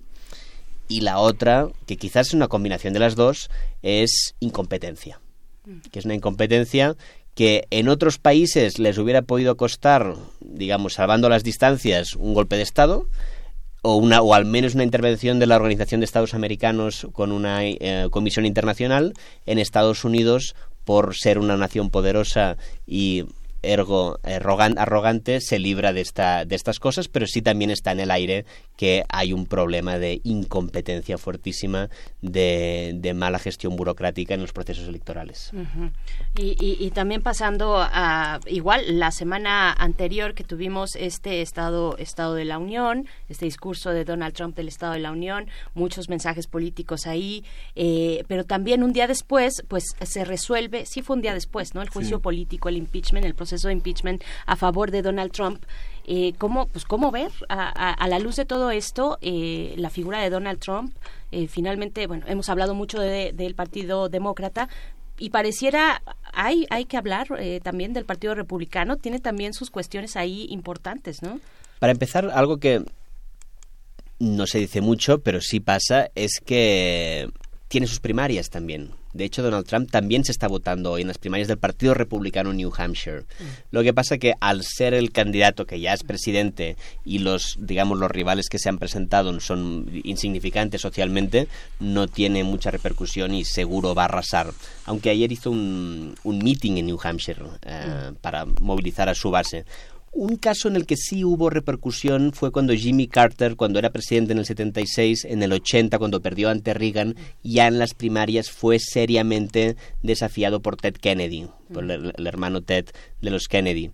En este caso, sin embargo, no, no, es, no es muy, muy relevante. Lo que sorprende es que hace cuatro años había predicciones de si Trump gana la presidencia, aunque Trump gane las primarias y gane la presidencia, el Partido Republicano se va a medio romper y en las elecciones primarias del 2020 va a tener desafíos serios por parte de una personalidad importante dentro del Partido Republicano. No ha pasado así. El Partido Republicano está muy unido, no está menos unido que el Partido Demócrata, lo que nos dice mucho de la, del carácter, del supuesto carácter moderado de muchos republicanos y nos dice mucho también de que Estados Unidos tiene un problema muy fuerte de desigualdad social y un problema fuertísimo también de polarización política, en el que en estas dos tradiciones no se puede desafiar al jefe. Claro, claro. En estas, en estas visiones que tiene la, de la, el, de liderazgo, ¿no? Llama mucho la atención. Normalmente uno ve los discursos de los candidatos eh, traducidos al español con comentarios generalmente informativos, pero cuando uno los ve eh, desarrollándose como oradores, eh, da la impresión, a, mí me, francamente me impresiona mucho la manera de orar de, de Trump, ¿no? Es una manera totalmente afectada, llena de giros, como como si fuera un personaje de caricatura, ¿no? ¿Qué, qué pasa con eso? ¿Cómo, ¿Cómo se enfrenta eso a la tradición, eh, a la tradición un poco religiosa también en Estados Unidos? ¿Cómo eh, en la población negra, por ejemplo, eh, hay, una, hay un gesto afectadísimo de los grandes oradores en las iglesias? Casi, casi entra en rituales que la gente que participa tiembla y vibra y grita y llora y canta. Es un poco lo que le pasa a Trump. ¿Cómo, cómo se enfrenta eso al público tan, tan masivo de medios audiovisuales en Estados Unidos? Se da ahí una contradicción con el estilo retórico, con los estilos retóricos que se están desarrollando actualmente en Estados Unidos. Se da una contradicción entre que, por un lado, hay lo que se llama una voluntad, un interés por la autenticidad. Y se, se, buscan candidatos que se vean auténticos, que se vean que no estén mintiendo, en el sentido de que no se estén mintiendo a sí mismos, no que no estén mintiendo sobre los hechos, porque este es el otro, el otro problema de los discursos de Trump, que es por lo mismo que quiere ser muy auténtico y que quiere parecer que no le importa estar encorsetado por un estilo políticamente correcto, sin embargo, sus, sus discursos están llenos de falsedades y de mentiras abiertas. Y aquí, claro, eh, de nuevo tiene mucho que ver con este gran malestar. Este gran malestar que se puede canalizar de muchas maneras. Se puede canalizar al estilo trampiano, se puede canalizar este gran malestar al estilo Sanders, con otro tipo de, digamos que es muy confrontativo también, pero evidentemente es ideológicamente opuesto, y la era esta de los personajes construidos a partir de una retórica que fuera inofensiva en los hechos, esto ya se acabó yo creo, digamos. Y por eso a uno le puede gustar más o menos Trump, pero Trump hace cosas y dice cosas que luego tienen muchas consecuencias. Y Sanders seguramente, si ganara, también haría cosas, cosas que tendrían muchas consecuencias. Pero la era de los presidentes retóricamente muy elegantes, pero que en la práctica hacen poco, esto ya tiene muy poco, eh, digamos, tiene muy poco recorrido en Estados Unidos. Trump es, es, consciente de ello y por eso habla siempre del Partido Demócrata como el Do Nothing Party el partido que no hace nada, el partido que en realidad es el conservador porque no quiere hacer nada, no quiere, no quiere hacer grandes cambios.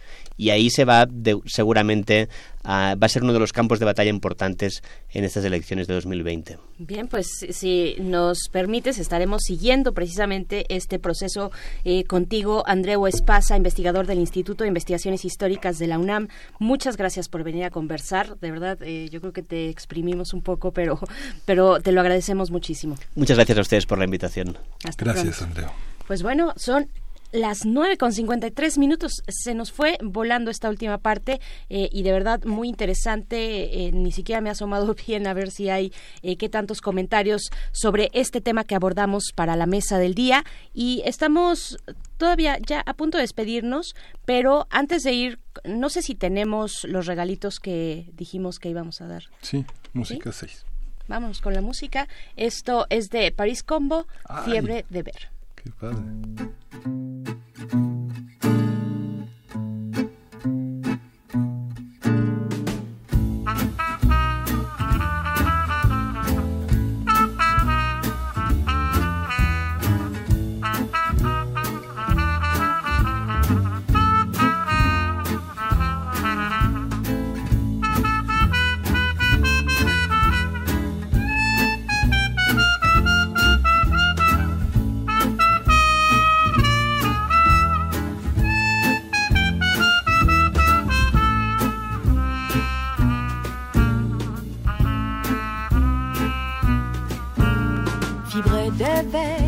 Je ne sais vibrer qu'en paratonnerre, je suis condamné à l'éclair, la foudre éphémère, car si l'on m'aime, l'on doit me consumer, mais demain, oui demain, j'en fais le serment.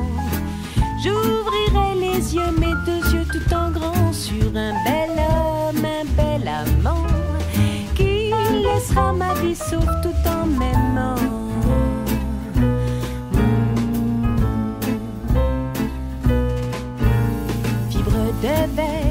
Je me suis cassé les dents, le nez sur bien des affaires.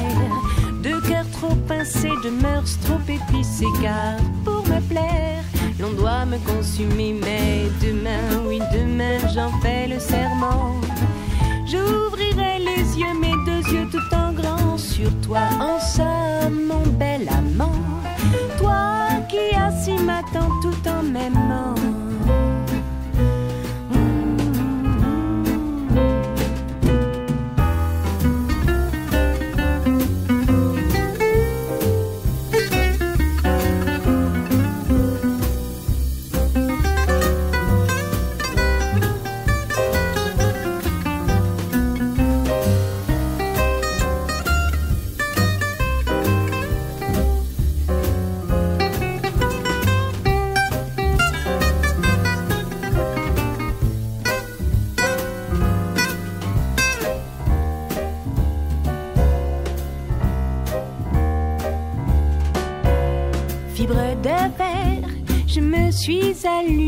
Sans un éclair, sans même un brasier.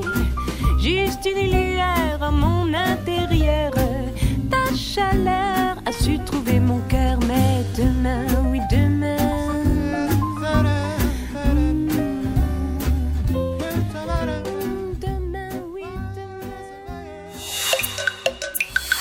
Primer movimiento. Hacemos comunidad. Día de mañana da inicio el Festival Internacional de Piano 2020, que son una serie de conciertos y recitales que organiza eh, pues la UNAM eh, a través de su orquesta filarmónica y tenemos pases, tenemos regalos para que puedan asistir. Miguel Ángel, tú tienes por ahí eh, algunos, ¿no? Para el domingo. Sí, para el domingo, dos pases dobles para el domingo, dos pases dobles para el domingo 16 por Facebook. Deben de escribir en el muro su nombre completo más un hashtag que dice Festival Internacional de Piano más arrobar ofunam. Así es, y tenemos también para aquellos que nos escriben en Twitter eh, dos pases dobles también, pero para el sábado 15, este sábado, eh, se van a ir por Twitter, nos deben seguir, arroba PMovimiento, después en un solo tweet nos escriben su nombre completo más quiero escuchar quiero escuchar, hashtag Festival Internacional de Piano y además arrobar a la UFUNAM, que es arroba OFUNAM, es decir, un solo tweet, nombre completo, quiero escuchar, hashtag Festival Internacional de Piano, arroba OFUNAM. Lo que va a ocurrir para este sábado 15 en este Festival Internacional de Teatro, lo tenemos eh, por aquí, es eh, la interpretación al piano de Jorge Octavio Morales, un pianista mexicano. Vamos a poder escuchar ese sábado, el, va a ser el sábado a las 6 de la tarde en la sala Carlos Chávez. Eh, rondo Opus 51, número 1, la sonata para piano número 6 y 32 variaciones en Do menor de Beethoven. Así también Rondo Capriccioso para piano de Mendelssohn, historias de Ibert. Eh, y pues bueno, también Scherzo Opus 31 de Chopin, en fin, es un concierto pues que de verdad se escucha de lujo y en la sala Carlos Chávez, pues eh, les auguramos un de verdad un momento muy muy disfrutable en este Festival Internacional de Piano, sábado 15 de febrero a las 6 de la tarde y el domingo 16 de febrero a las 6 de la tarde también, ambos conciertos en la sala Carlos Chávez del Centro Cultural Universitario. Y es interesante también que porque va a estar Hilda Paredes con un estreno, Acertijos de Marfil, va a interpretar de Stravinsky Petrushka, es un programa muy rico porque no es un programa muy habitual. Alberto Rosado va a estar con la abertura de las criaturas de Prometeo y es interesante porque si uno llega una hora antes, el concierto es a las 8, pero si uno llega una hora antes, hay una amplia explicación de cómo van a, este, a distribuirse los movimientos de cada una de las piezas, cuál es la notación que han empleado los compositores, cuáles son las consecuencias de estas decisiones en el territorio de la música que, vendrá después. Así que vale mucho la pena ir a estas lecciones de música que están coronadas por una gran capacidad de disfrutar esta, esta música. Así es, así es, pues ya está la invitación y nos llegaron ya varios mensajes. Ya les diremos a través de redes sociales quienes se llevan estos dos pases dobles eh, para el sábado y dos pases dobles para el domingo en la eh, en el Centro Cultural Universitario, la OFUNAM, eh, organizando este Festival Internacional de Piano que inicia el día de hoy. Pueden checar la cartelera, revisarla y ver si hay algo más de su interés. Seguramente lo habrá. Nos estamos despidiendo ya. Gracias por sus comentarios. Fernando Valadez dice recomiendo Democracy Now. Bueno, en esta conversación que tuvimos sobre las elecciones norteamericanas. Gracias. Nos vamos ya. Ya nos vamos, son las 10 de la mañana y esto fue Primer Movimiento. El mundo desde la universidad. Radio UNAM presentó Primer Movimiento. El mundo desde la universidad.